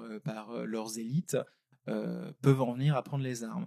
Et euh, ben alors là, mais, euh, mais, mais, dans un, mais, mais dans une démarche qui est euh, une démarche euh, très, euh, très droitière. Quoi. Parce qu'encore une fois, c'est quelque chose ils n'essayent pas de faire la révolution, ils essayent de, euh, euh, euh, d'aller assassiner euh, les gens qu'ils pensent responsables de leur sort. Donc il y a un côté un peu euh, euh, conspirationniste, euh, contrairement à euh, des révoltes, on va dire, euh, euh, de gauche qui auraient plus à voir avec euh, euh, des mouvements euh, révolutionnaires. C'est-à-dire que on, on, c'est pas, qu'il y a des, c'est pas qu'il y a des mauvaises personnes au pouvoir, c'est que la façon dont le pouvoir est construit est fondamentalement euh, euh, inopérante et rend fondamentalement la, vie de beaucoup de gens euh, misérable. Et c'est ça qu'il faut changer. C'est le système qu'il faut changer. C'est pas juste les personnes. Or là, euh, ce, que, ce que le Riddler et ce que ses sbires au final, ses followers, euh, la chose sur laquelle ils se concentrent, c'est d'aller assassiner les gens qu'ils pensent être les seuls responsables en fait de, de, euh, la misère euh, et de la souffrance donc, qui- euh, qu'ils ont, qu'ils ont ressenti dans leur vie. Alors après, bon, il y a le fait que Batman, enfin le film de- leur, donne pas tort non plus, parce que la plupart des personnes qui sont tuées par le, mystère sont, sont effectivement des gens corrompus. Donc après, donc c'est là où mon analogie et ma lecture un peu politique, idéologique du film euh, peut être un peu fragilisée en disant bah ouais, fondamentalement j'ai l'impression, fondamentalement j'ai l'impression que le film essaye d'avoir un message conscient euh, euh, pour prévenir en fait de, de, de, euh, du danger de, ne pas euh, de, laisser euh, s'étendre ces euh, milieux euh, défavorisés, enfin comment dire, laisser s'étendre la misère qui, qui, qui, va euh, euh, qui va euh, prospérer dans des, millions, des milieux défavorisés ou des milieux euh, classe moyenne qui sont en voie de, de c'est quoi déclassification euh, euh, et, et, et de les en gros et de pas de leur offrir de, de, de, perspectives politiques euh, pas politiciennes hein, de perspectives politiques pour s'en sortir. Et donc quand et quand, quand tu laisses des gens en gros dans la misère et que tu leur donnes pas de perspective euh, euh, politique pour pouvoir s'en sortir ce qui va eh, devenir euh, le l'outil euh, euh, principal et quasiment unique de, leur réaction, ça va être la violence, et surtout la violence, la violence concentrée, une violence visant des personnes, pas une violence visant des institutions, pas une violence visant un système, mais visant des personnes. C'est comme ça qu'on arrive à des horreurs comme des assassinats, euh, des émeutes qui amènent à des morts, ce genre de choses. Moi, je fais vraiment une différence entre euh, une violence politique qui a à voir avec mettre à mal un système et une violence, euh, une violence plus d'extrême droite qui a à voir en fait à tuer les gens qu'on détermine comme étant responsables directement de, des maux de la société, avec l'idée que en se débarrassant de, personnes, de ces personnes-là qui qu'on juge responsables, ça- ça améliorera les choses d'elles-mêmes, ce qui est absolument faux. Et euh, moi, j'ai l'impression que c'est ça que le film Batman essaye de dire. Après, encore une fois, comme je, l'ai dit il y a un instant, le problème, c'est que le film, paradoxalement, donne un peu raison à l'homme mystère, vu que, à part la nouvelle mère élue, euh, toutes les personnes qui l'assassinent sont des personnes corrompues. Euh, euh, et- bon, et à l'exception de Bruce Wayne, évidemment. Mais en tout cas, moi, c'est quelque chose que j'ai trouvé assez, assez, assez, assez central, en fait, pour essayer de comprendre ce que, nous, ce que nous dit le film de la société. Parce que s'il y a bien un truc, et ça on en parle un petit peu avec Max dans le reste du podcast, s'il y a bien un truc que je trouve moi, toujours intéressant avec les films de super-héros, c'est qu'ils ils disent quelque chose de nos sociétés.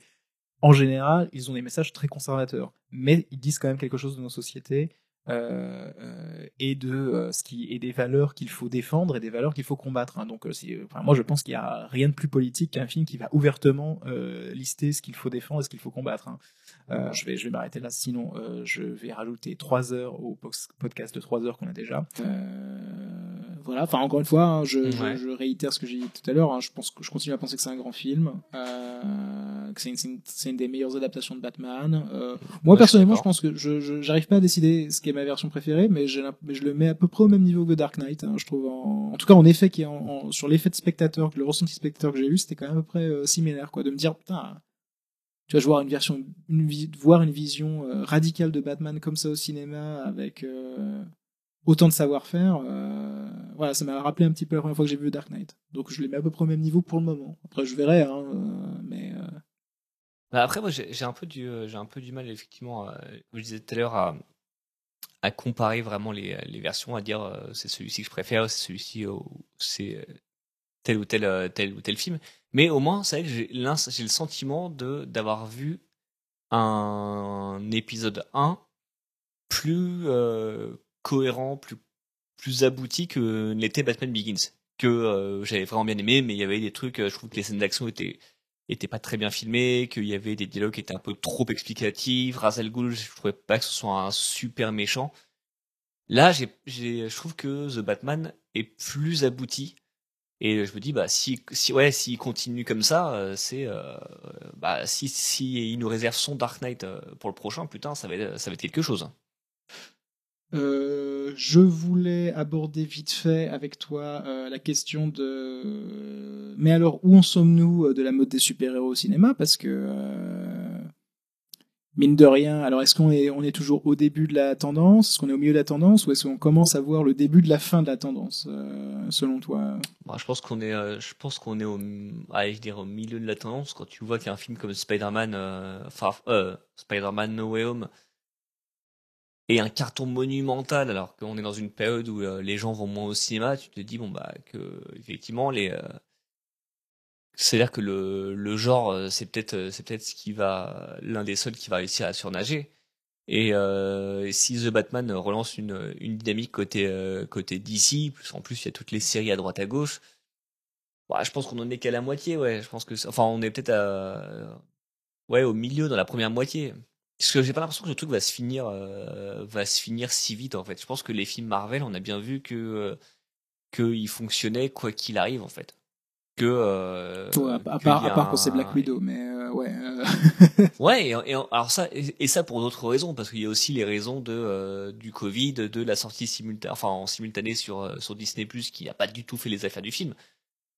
Non, mais bien sûr, mais euh, et tu vois que même un film Marvel qui marche pas très bien, bah, il y a comme il y en a un autre qui arrive deux mois après. Euh, je sais pas si euh, le MCU est prêt à s'effondrer et euh, sachant que c'est euh, s'il s'effondre, euh, là le genre va là la vague va vraiment s'écraser sur un rocher. Mais pour l'instant, j'ai l'impression qu'on en est ouais vraiment ouais au milieu de la vague. Alors moi, alors moi personnellement, parce qu'en ayant écrit la question, tu penses bien que j'ai réfléchi à la réponse, mais moi je serais plus partante pour me dire que je, je pense qu'on commence à voir le début de la fin euh, des films de super-héros et euh, c'est euh, c'est simplement, alors c'est peut-être un peu bête et, et un peu simpliste, mais moi je compare, alors je compare souvent, alors je sais que je suis pas exceptionnel en faisant ça, mais je compare souvent la mode des super-héros à la mode du western hein, au début du XXe siècle au cinéma, parce que s'il y a bien un genre qui avait dominé le cinéma pendant très longtemps, pour- pendant près de 40 ans il me semble, hein, aux, aux États-Unis puis même mondialement, ça a été le western. Et s'il y a bien un genre qui a disparu de manière radicale d'un coup, ça a été le western aussi, quoi. Euh, et, euh, et je me rappelle que l'un des signes en fait qui avait commencé à montrer euh, que, que, le western arrivait dans sa phase, qui était plus dans une phase d'ascendance et de domination totale, mais une phase de, de, de fragilité. Paradoxalement, hein, ce que je veux dire, c'est un peu, c'est tout est paradoxal, mais c'est le fait que tu as commencé à voir apparaître ce que tu appelais le, sur-western, c'est-à-dire des, westerns qui commençaient à, du coup, à euh, prendre les archétypes et à les malmener, à briser les codes du western, à essayer de, euh, euh, de, de dénaturer euh, des choses qui avaient été euh, faites maintes et maintes et maintes fois, qui avaient été, enfin, le western c'était très formulé pendant très longtemps, on savait exactement ce qu'on allait voir. Puis d'un coup, tu commences à voir des films, ouais, justement, où tu, les figures d'anti-héros, ça a commencé un petit peu au western aussi au cinéma, tu vois, et qui posaient des questions Totalement. des films, des, des westerns qui commençaient à dire ouais mais les Indiens, euh, enfin les Indiens, les natifs américains on dirait aujourd'hui, mais à l'époque ils disaient les Indiens. Euh, est-ce que c'est vraiment les méchants de nos films, de nos histoires, ou est-ce que en fait euh, c'était pas inversé? Donc tu commençais à voir des films justement qui étaient, euh, qui prenaient des approches un peu plus risquées dans leur, sujet et comment ils le traitaient. Et moi j'interprète en fait le fait qu'on commence à voir des films de super-héros comme The Batman, des films comme Joker, euh, tu vois, ou des films, ou ce que fait James Gunn, c'est-à-dire d'aller chercher des personnages en fait complètement inconnus ou enfin ou très peu connus et, et, et, de les explorer, de les prendre au sérieux, mais de les explorer euh, euh, tout en embrassant le côté débile, mais mais en les prenant eux en sérieux au niveau humain. Enfin, tu vois, qu'il y a une espèce de justement en fait l'investissement du fait qu'on commence à avoir des films qui, qui prennent des qui ont des, des angles d'adaptation radicalement différents qui sont prêts à briser des codes des films de super-héros qui ont été super codifiés avec Marvel ben je me dis en fait est-ce que ça c'est pas le est-ce que c'est pas le signe en fait justement qu'on est en train d'aller vers la phase descendante des super-héros? Parce que justement en fait si tu commences à voir des films comme ça et voir des films comme ça qui marchent ben c'est le sens en fait que les gens demandent de voir quelque chose de neuf, de différent, tu vois. Et, et c'est pour ça, en fait, moi, Ah, que, je vois. que moi, j'ai du mal à, à, à, imaginer que le MCU, on va aller encore en avoir pendant 10 ans, tu vois. Parce que je me dis que si on commence à voir des films, des succès comme The Batman, hein, qui, qui, qui brisent les codes, qui sont pas faits pour juste la famille, qui, qui prennent 3 heures, mais euh, où il y a quasi, où t'as que 5 scènes d'action sur 3 heures, mais euh, qui ont un succès, qui ont un succès critique, qui, voilà. Est-ce que c'est pas, est-ce que c'est pas par, enfin, après, je, après, je, je, je, suis pas en train de prédire et tout, hein, mais moi, j'ai, moi, c'est comme ça que je l'interprète. Je me dis, est-ce que c'est pas le début des signes Après, après, ce qu'il faut voir, c'est euh, ce qu'il faut voir, c'est euh, le, le box-office du prochain film Marvel. Parce que si jamais il fait deux fois plus que euh, The Batman, tu, euh, on va se dire bon bah oui, peut-être que les gens ont envie de trucs un peu différents, mais malgré tout, ce qui marche encore le mieux aujourd'hui, c'est euh, c'est du MCU euh, assez mais, classique. mais combien il rapporte, mais aussi qu'est-ce qu'il coûte hein, Parce que euh, tu vois, Doctor, Doctor Strange 2 Ah oui, euh, peut, sûr, une autre peut- rapporter plus que, que Batman et compagnie, mais euh, je pense que Batman a coûté moins cher que, que Doctor Strange 2, tu vois, en termes d'effets spéciaux et compagnie. euh. Bah, on, on, on parlait de, on parlait de 100 millions de dollars de budget, ce qui est absolument ridicule pour Ouais. The Batman. Mais après, avec le Covid, ça a sans doute euh, dû augmenter. Mais Oui. C'est un film, c'est un, moyen, c'est un moyen, c'est un, blo- c'est un petit blockbuster, quoi. Voilà, c'est, c'est pas euh, les tentpoles de Marvel et compagnie. Donc, il y a, y a- parce qu'en fait, Ah bah c'est, ça en fait qui peut amorcer la mort d'un, d'un genre hein, euh, euh, dans l'industrie hollywoodienne. C'est pas juste ce que ça rapporte, mais c'est ce que ça coûte, quoi. Euh, ce qui a tué les musicals et ce qui a failli tuer Hollywood dans les années 60, c'est justement les musicals qui étaient devenus énormes. C'est-à-dire que ça coûtait, ça coûtait des blins d'affaires et en fait, ils se mettaient à coûter trop cher pour que même ceux qui sont des succès puissent être bénéficiaires. Tu vois, ça devenait, ça devenait économiquement impossible de faire des bénéfices parce qu'ils ils mettaient trop de thunes dedans. Et c'est vrai que euh, Disney, avec le Covid, c'est ça qui a failli se passer. Hein. Avec le Covid, il y avait quand même le côté, euh, tu sais, ils arrêtaient pas de retarder euh, les films à James Bond, les films Marvel, les machins et tout. Et on disait, ouais, mais ils peuvent retarder combien de temps en fait de pas avoir des retours sur investissement sur des films qui coûtent 250 millions de dollars, tu vois? Parce que bon, quand on a un et que ça prend un peu de temps, c'est chiant, mais c'est pas vraiment. Quand on a 10, euh, que t'arrêtes pas, ils, coûtent, ils coûtent tous 200 millions de dollars, t'en as 10 comme ça sur le truc et tu peux pas, tu peux pas euh, rentabiliser dessus, bah, au bout d'un moment, ça peut, euh, ça peut fragiliser toute l'industrie, quoi. Bah surtout qu'est-ce que ça, est-ce que ça a impliqué? Puisqu'il y a des films dont l'ordre de sortie a changé. Je pense notamment Doctor Strange 2 qui devait sortir avant Spider-Man No Way Home. Et forcément, bah, euh, vu ce qui se passe dans un film et ce qui va se passer dans l'autre, euh, ils ont dû faire euh, des inversions et ils ont dû retourner plein de scènes, donc ça reste compliqué, donc ça, engendre des coûts supplémentaires. Ben ouais, ouais, ouais. Mais donc voilà, donc moi je, je, suis pas en train de dire que t'as tort ou que j'ai raison, mais, j'ai j'ai l'impression qu'on peut, on peut lire dans des adaptations à la The Batman, dans le fait que d'ici, enfin que Warner disent qu'ils vont s'orienter vers des visions de, cinéastes et compagnie, que ça veut dire que eux ils pensent qu'il y a de la demande là-dedans. Et s'il y a de la demande là-dedans, ça veut dire que paradoxalement, il doit y avoir quand même une fatigue de la, de, de, de la formule. Alors après, la formule elle marchera sur un certain nombre de personnes, mais il suffit qu'en fait Bien que sûr. ça arrête de fonctionner sur une certaine proportion de ce qui doit être le public de Marvel pour que les films Marvel soient rentables, pour qu'ils arrêtent d'être rentables et pour que ça les fasse, euh, ça les fasse tomber dans un, dans un problème structurel euh, de fabrication de ces films. Et ce qui fera que Disney abandonnera, euh, en tout cas abandonnera d'en faire le, le, le- leur, euh, leur programme central, quoi. Ouais. Donc, euh, à voir. Mais on va quand même en bouffer pendant encore quelques années, hein, les super-héros. Je suis Ouais, pas en train de dire ça. que demain on n'en voit plus. Hein. C'est...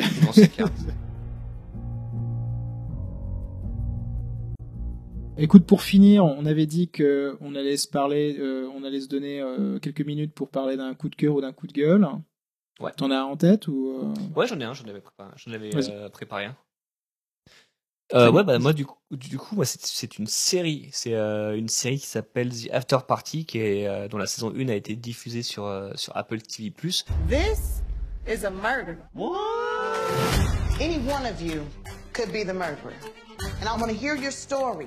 The same thing could happen, but you see it in a different way. I want to hear your mind moving. Alors c'est- ça tombe bien parce que ça fait un ça fait un lien, il y a un lien avec The Batman quand même parce que c'est un- une histoire d'enquête policière.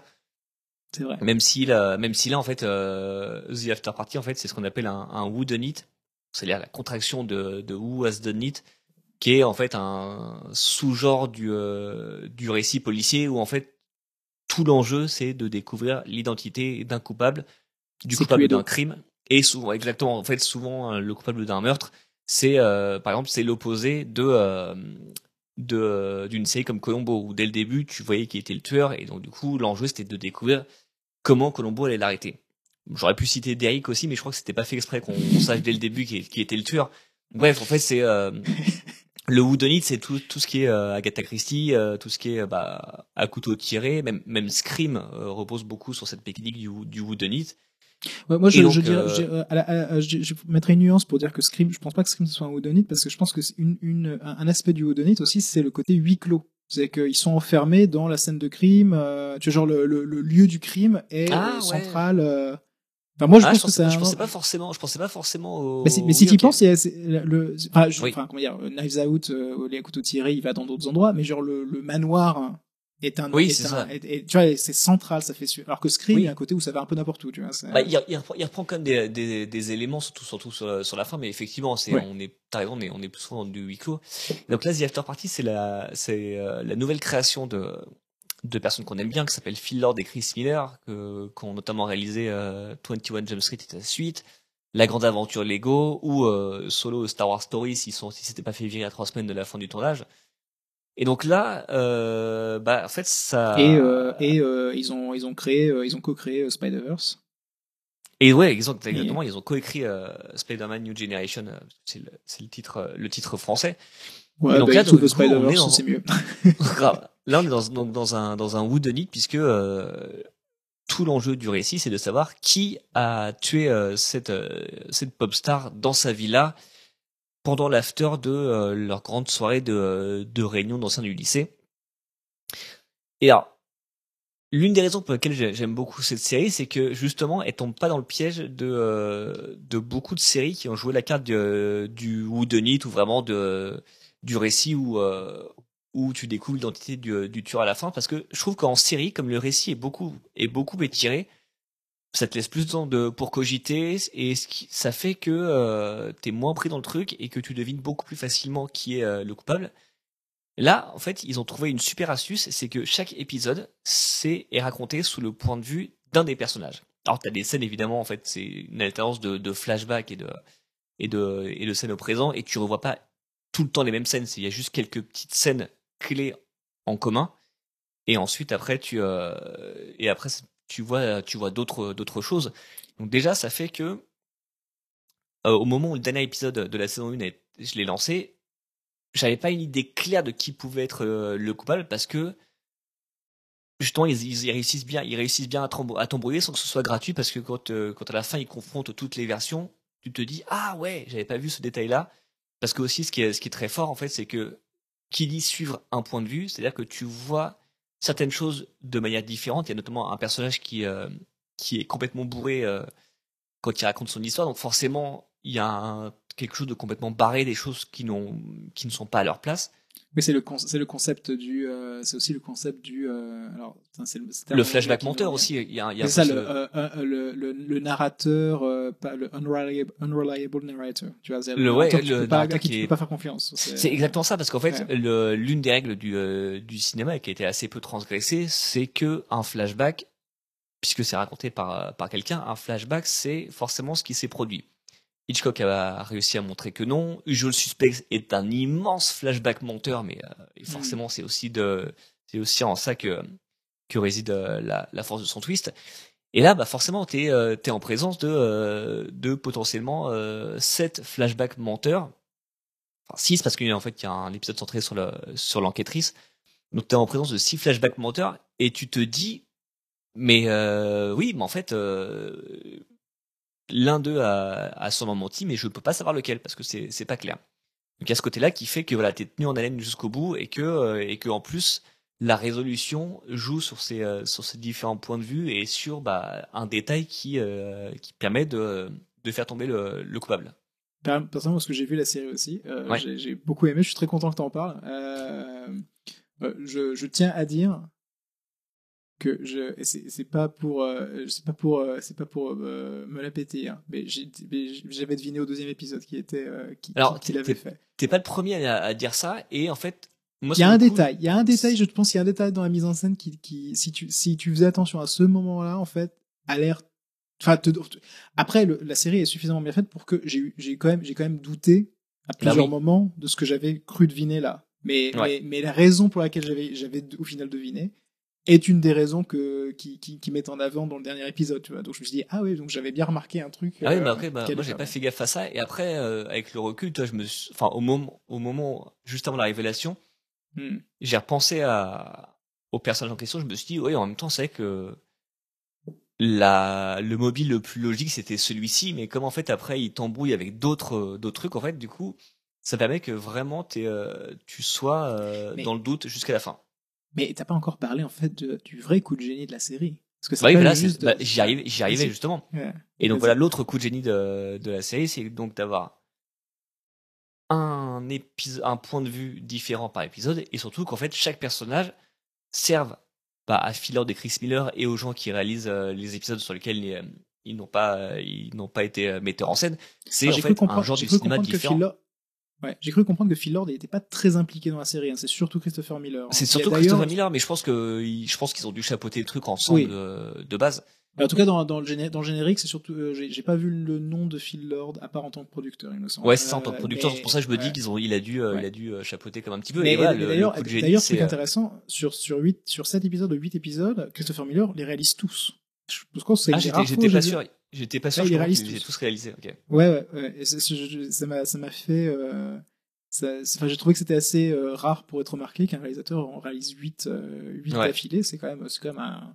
C'est quand même un gros morceau hein, pour un réalisateur. Euh, bon, Voilà, heureusement, c'est à peu près le même, c'est à peu près les mêmes décors à chaque fois, mais. euh, Oui, voilà. Je pense que c'est, c'est beaucoup plus pratique. Et en même temps, voilà, comme, euh, comme euh, chaque épisode en fait euh, rend hommage à un genre différent. Bah, c'est pas non plus exactement les mêmes. Euh, c'est les mêmes décors souvent, mais c'est pas les mêmes épisodes vraiment, parce que c'est t'as un c'est côté. pas les mêmes euh, lumières, hein, c'est pas les Ouais, mêmes, voilà, euh, t'as un côté ouais. euh, très euh, un, un peu Fast and Furious, cinéma d'action. T'as de la comédie musicale, t'as as de l'animation, t'as du teen movie parce qu'il y a un flashback sur une soirée qui s'était passée euh, au lycée qui pourrait avoir, enfin évidemment qu'il y en a une, avec qui euh, une importance. personnage dans- euh, avec mon Walt. personnage préféré qui est Walt je, Ouais, je- qui est- je Mais voilà, qu'il est un fait- que pareil, qu'on n'avait pas remarqué jusqu'au bout. Il y a un truc sur le, tous les, les cop shows avec le, le, le flashback sur, sur l'enquêtrice. Donc c'est c'est hyper intéressant en plus. C'est que, et c'est toujours drôle c'est-à-dire que peu importe Oui. le genre ça, ils, ils arrivent à être toujours drôles parce que c'est ça parce qu'on pourrait dire ah c'est un genre différent c'est genre quand c'est censé être euh, euh, je sais pas thriller ça fait vraiment peur non non c'est toujours drôle mais tu vois des codes et ils détournent les codes de genres très particuliers Oui, et puis en fait, ça correspond, ça correspond au personnage aussi. T'as un côté thriller Exactement, parce ouais. qu'il y a, il y a- y ouais. un des personnages qui, euh, et parano tu sais, tu sais pas là, qui est Ouais. parano et for- bah, forcément, ouais, euh, qui a l'impression d'être- suivi, d'être, euh, d'être coursé et tu sais pas si c'est vrai parce que évidemment, comme chacun des Ouais. personnages, tu sais pas qui dit vraiment la vérité. ah non non je, je suis absolument d'accord Donc voilà, c'est mon, c'est mon coup de cœur. Et ce qui est cool, alors ce qui est cool, c'est qu'il y aura une, une saison 2, donc une toute autre histoire à part euh, le personnage de l'enquêtrice qui du coup euh, fera le lien entre les différentes intrigues. Je suis assez curieux de voir comment ils vont aborder ça parce que je pense qu'ils pas qu'ils puissent refaire exactement le, le même coup parce que du coup on va comme se douter un peu de de ce à quoi il faut faire attention. Donc je suis assez euh, curieux de voir parce que quand tu vois ce qu'ils avaient fait sur euh, 21 et 22 Jump Street, comment ils avaient abordé la, la question des suites et des remakes et du fait de refaire la même chose mais pas vraiment. Je suis assez curieux de voir comment ils vont faire avec une euh, avec ce genre de série. très bien très bien merci Donc là, Bah, c'était écoute, mon coup de euh, cœur. moi, mon, mon- j'ai aussi un coup de cœur. C'est aussi une série. Ah. Et euh, du coup, c'est plus en lien avec la thématique du, du jour, euh, des super-héros. C'est la série de James Gunn, Peacemaker. This task force doesn't officially exist, which leaves us on our own. We call our targets butterflies. They are a serious threat to the safety of American citizens. There's something weird going on. You think me and Vigilante are too stupid to notice. Hey, everyone! Which one's me and which one's Eagly? Okay, you're half right, but you score 50% on the test at school. What do you get? A D. School wasn't my bag. It's for dorks. Two jerks in costumes and a couple of rejects. It's like a real team out there. Yo, what the hell is that? It's a grenade I tied to a Russian tank shell. Why not just the grenade? Grenade blows up like two people. How many people does this blow up? I don't know. I invented it this morning. What? Eat peace, mother. qui est la série spin-off de son Suicide Squad avec euh, John Cena, qui reprend son personnage euh, du film The Suicide Squad.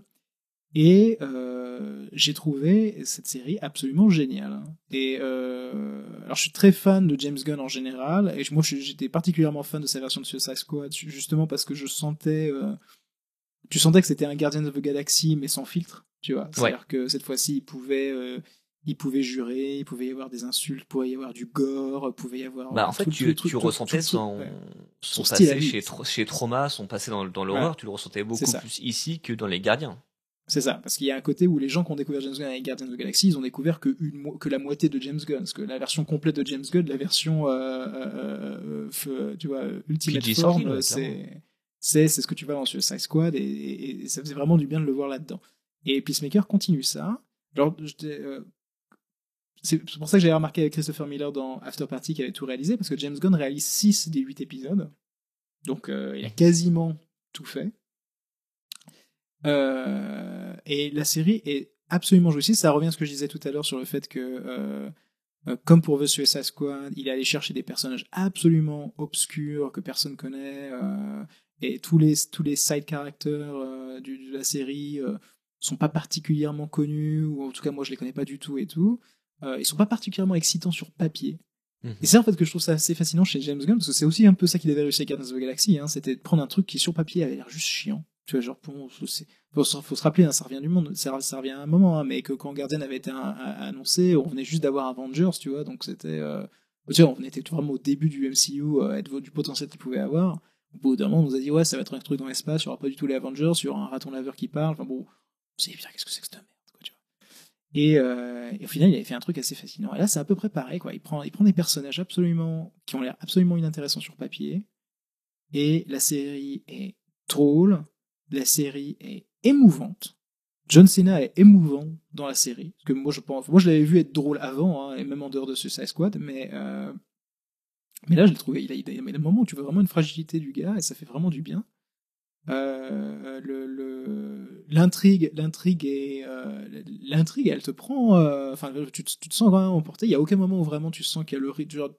Toutes les séries de super-héros que Marvel a lancées, il y a un moment toujours où il y a un moment, il y a un peu ventre mou, quoi. Même pour celles que, qui ont été un peu plus réussies que les autres, il y a toujours un moment ventre mou. Là, c'est huit épisodes où euh, ça, ça se regarde en une fois, hein, ça se regarde d'une traite. C'est, euh, c'est, ça, ça vraiment, il y a vraiment une énergie de la série qui est assez, qui est assez euh, communicative.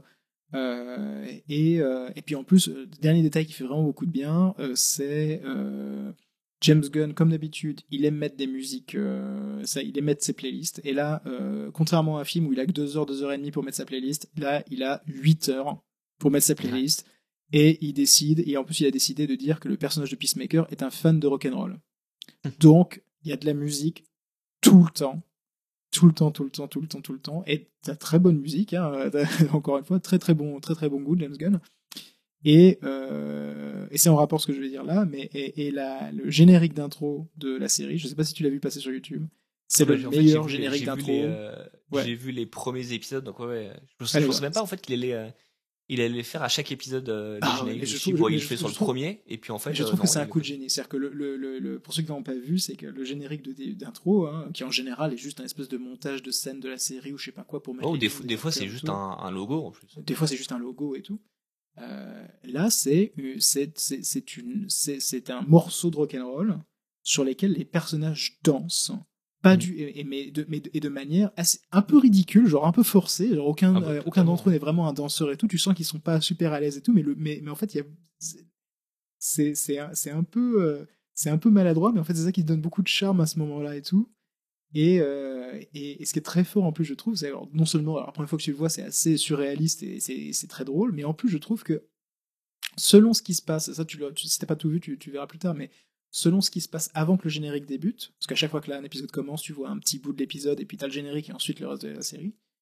Euh, bah, selon ce qui se passe juste avant que le, que le générique débute, bah, t'es dans une disposition émotionnelle différente et au final le, ce générique d'intro en fait il résonne différemment avec toi. Tu vois ce que je veux dire? C'est euh, selon ce qui arrive à certains personnages euh, juste avant que ce générique commence bah du coup t'es des, moments où tu vas avoir moins la pêche tu vois? Ouais. et, euh, et ça je trouve ça très fort en fait moi ça faisait longtemps que j'avais pas vu un générique être au- aussi comment dire intégral à, à- à l'esthétique même de la série tu vois? Et donc voilà, donc moi j'ai trouvé cette série assez passionnante, fascinante. Euh, elle était, elle est, elle est très jouissive. Euh, et euh, voilà, je, je ne peux que la recommander. Je pense que dans le genre faire des séries de super-héros, à côté de ça, euh, il y a très peu. Enfin, je vois là, en, en ce moment, je, je trouve que pour le coup, là, c'est un coup où DC fait beaucoup mieux que, que, que Marvel. Là, Ouais. je, je trouve que c'était assez un coup de meurtre. Bah, ça reste, ça reste dans, la, dans la lignée de ce qu'on disait tout à l'heure, comme quoi ils veulent plus faire confiance à des, à des auteurs, enfin, ou des auteurs en tout cas, des, plus laisser un réalisateur à, imposer sa patte sur, euh, sur un film ou une série dans le cas de Peacemaker, et bah, il faut reconnaître que ça, que ça marche et qu'en plus ça plaît surtout. Parce que tu pourrais te dire, oui, le film est réussi, mais euh, mais euh, il y a juste quelques personnes qui ont aimé. Non, non, en fait, à chaque fois, enfin, les retours sont très bons. Donc, euh, Ah oui, oui, non, mais c'est toujours, ouais, c'est- toujours, c'est toujours, c'est toujours assez dithyrambique les retours. Alors, la dernière, la dernière chose voulait- que je voulais qu'on fasse dans le podcast, encore une fois, hein, c'est genre podcast d'essai, euh, premier épisode, euh, la structure évoluera au fil des épisodes, euh, comme on sent, on fera peut-être pas chaque rubrique à chaque fois, euh, on verra, mais bon, Ouais. moi, un truc, qui- un truc que j'aime bien faire à chaque fois qu'on parle de film, c'est parler de bande-annonce. mhm.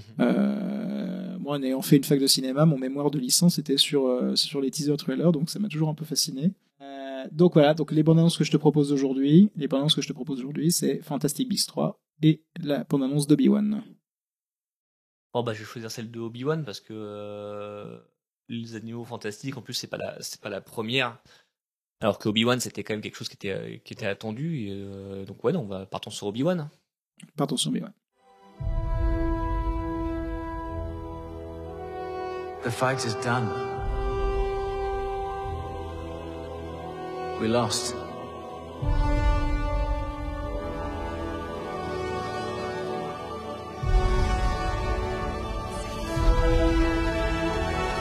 Stay hidden.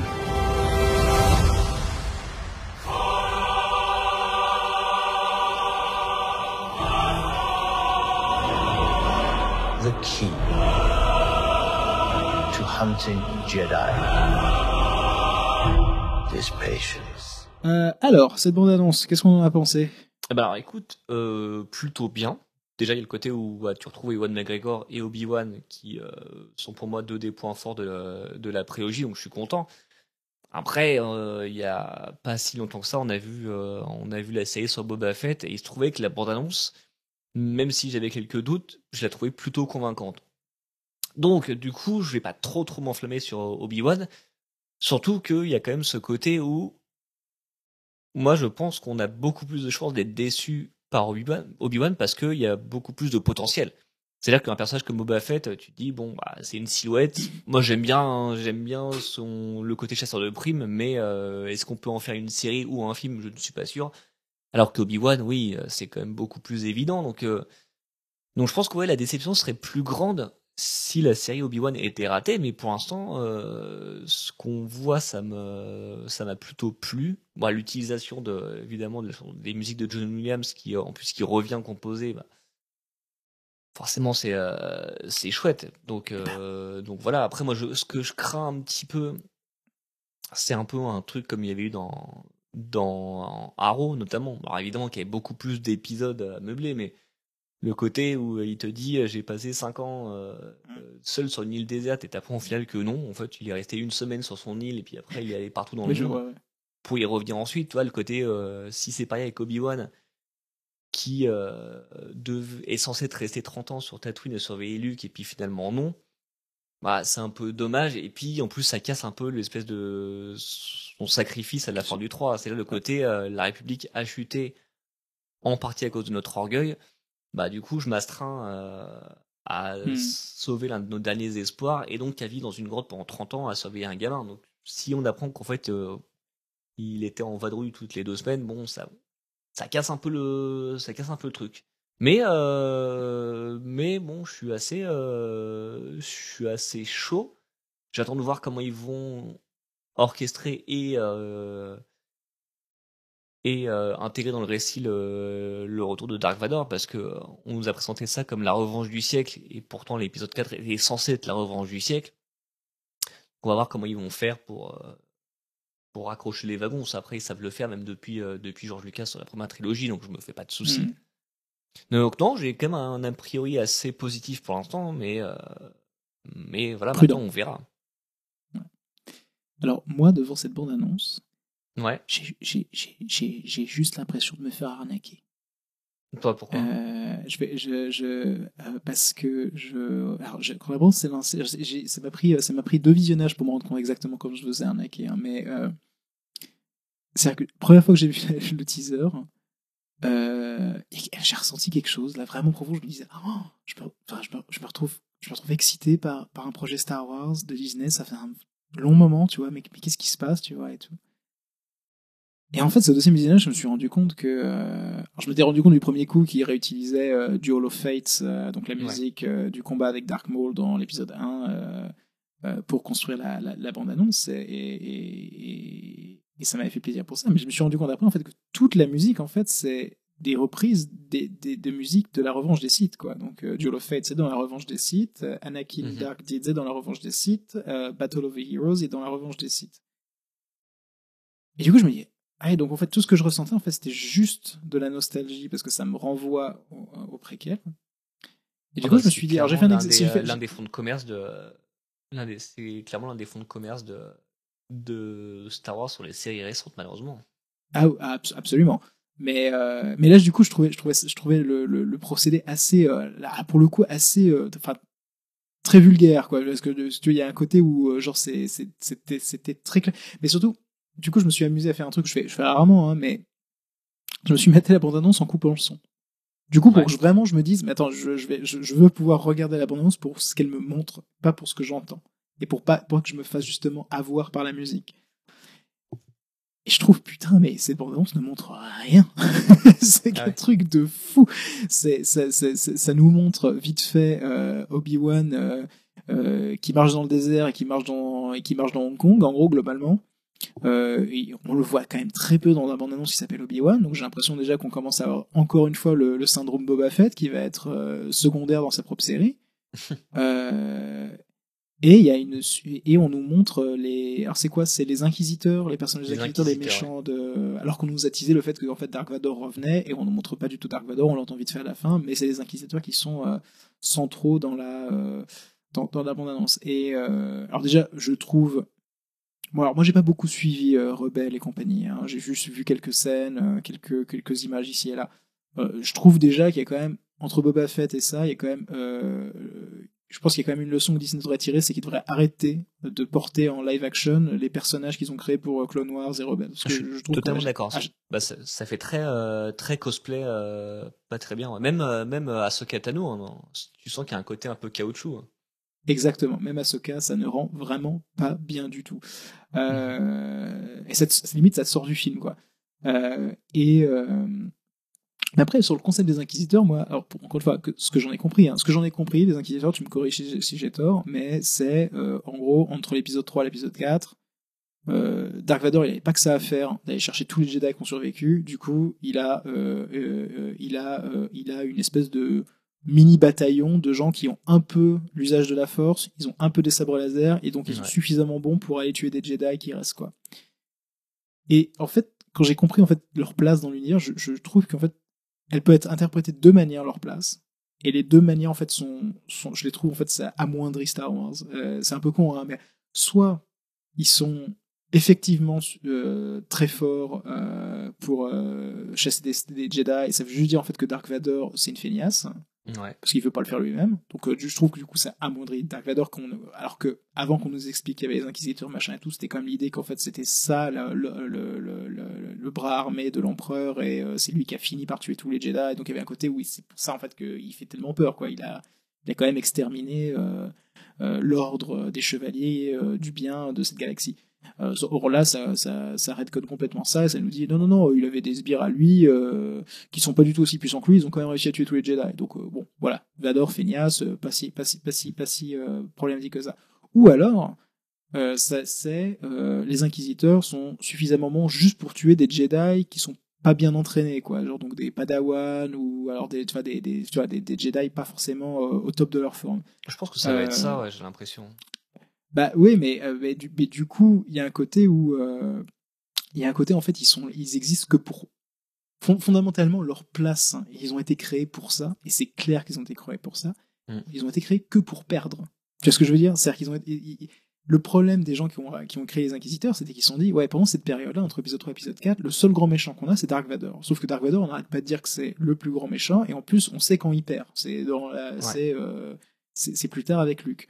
Euh, euh, euh, du coup, on peut, on peut pas raconter des histoires où Dark Vador est le méchant et où il perd, hein, parce que sinon on abaisse complètement le personnage. Du coup, ils ont créé les Inquisiteurs pour que ce soit eux qui puissent, qui, puissent avoir des défaites. Et là, ça va pas rater. C'est-à-dire que le, Obi-Wan, on va le voir juste battre les Inquisiteurs les uns après les autres, et puis à la fin, c'est Dark Vador qui va se pointer parce que justement les Inquisiteurs font pas leur boulot.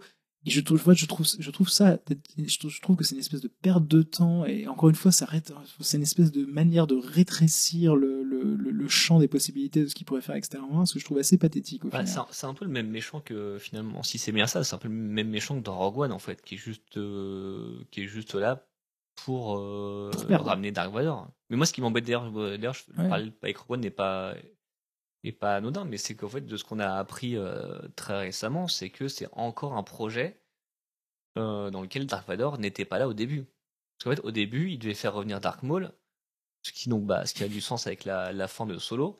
Et finalement, tu mais en plus, ça s'est décidé très tard de changer parce que Ray Park, il avait fait, euh, il, avait fait sa préparation pour reprendre son rôle de la menace fantôme. il était limite sur le plateau et puis finalement, ils ont changé pour faire revenir Dark Vador.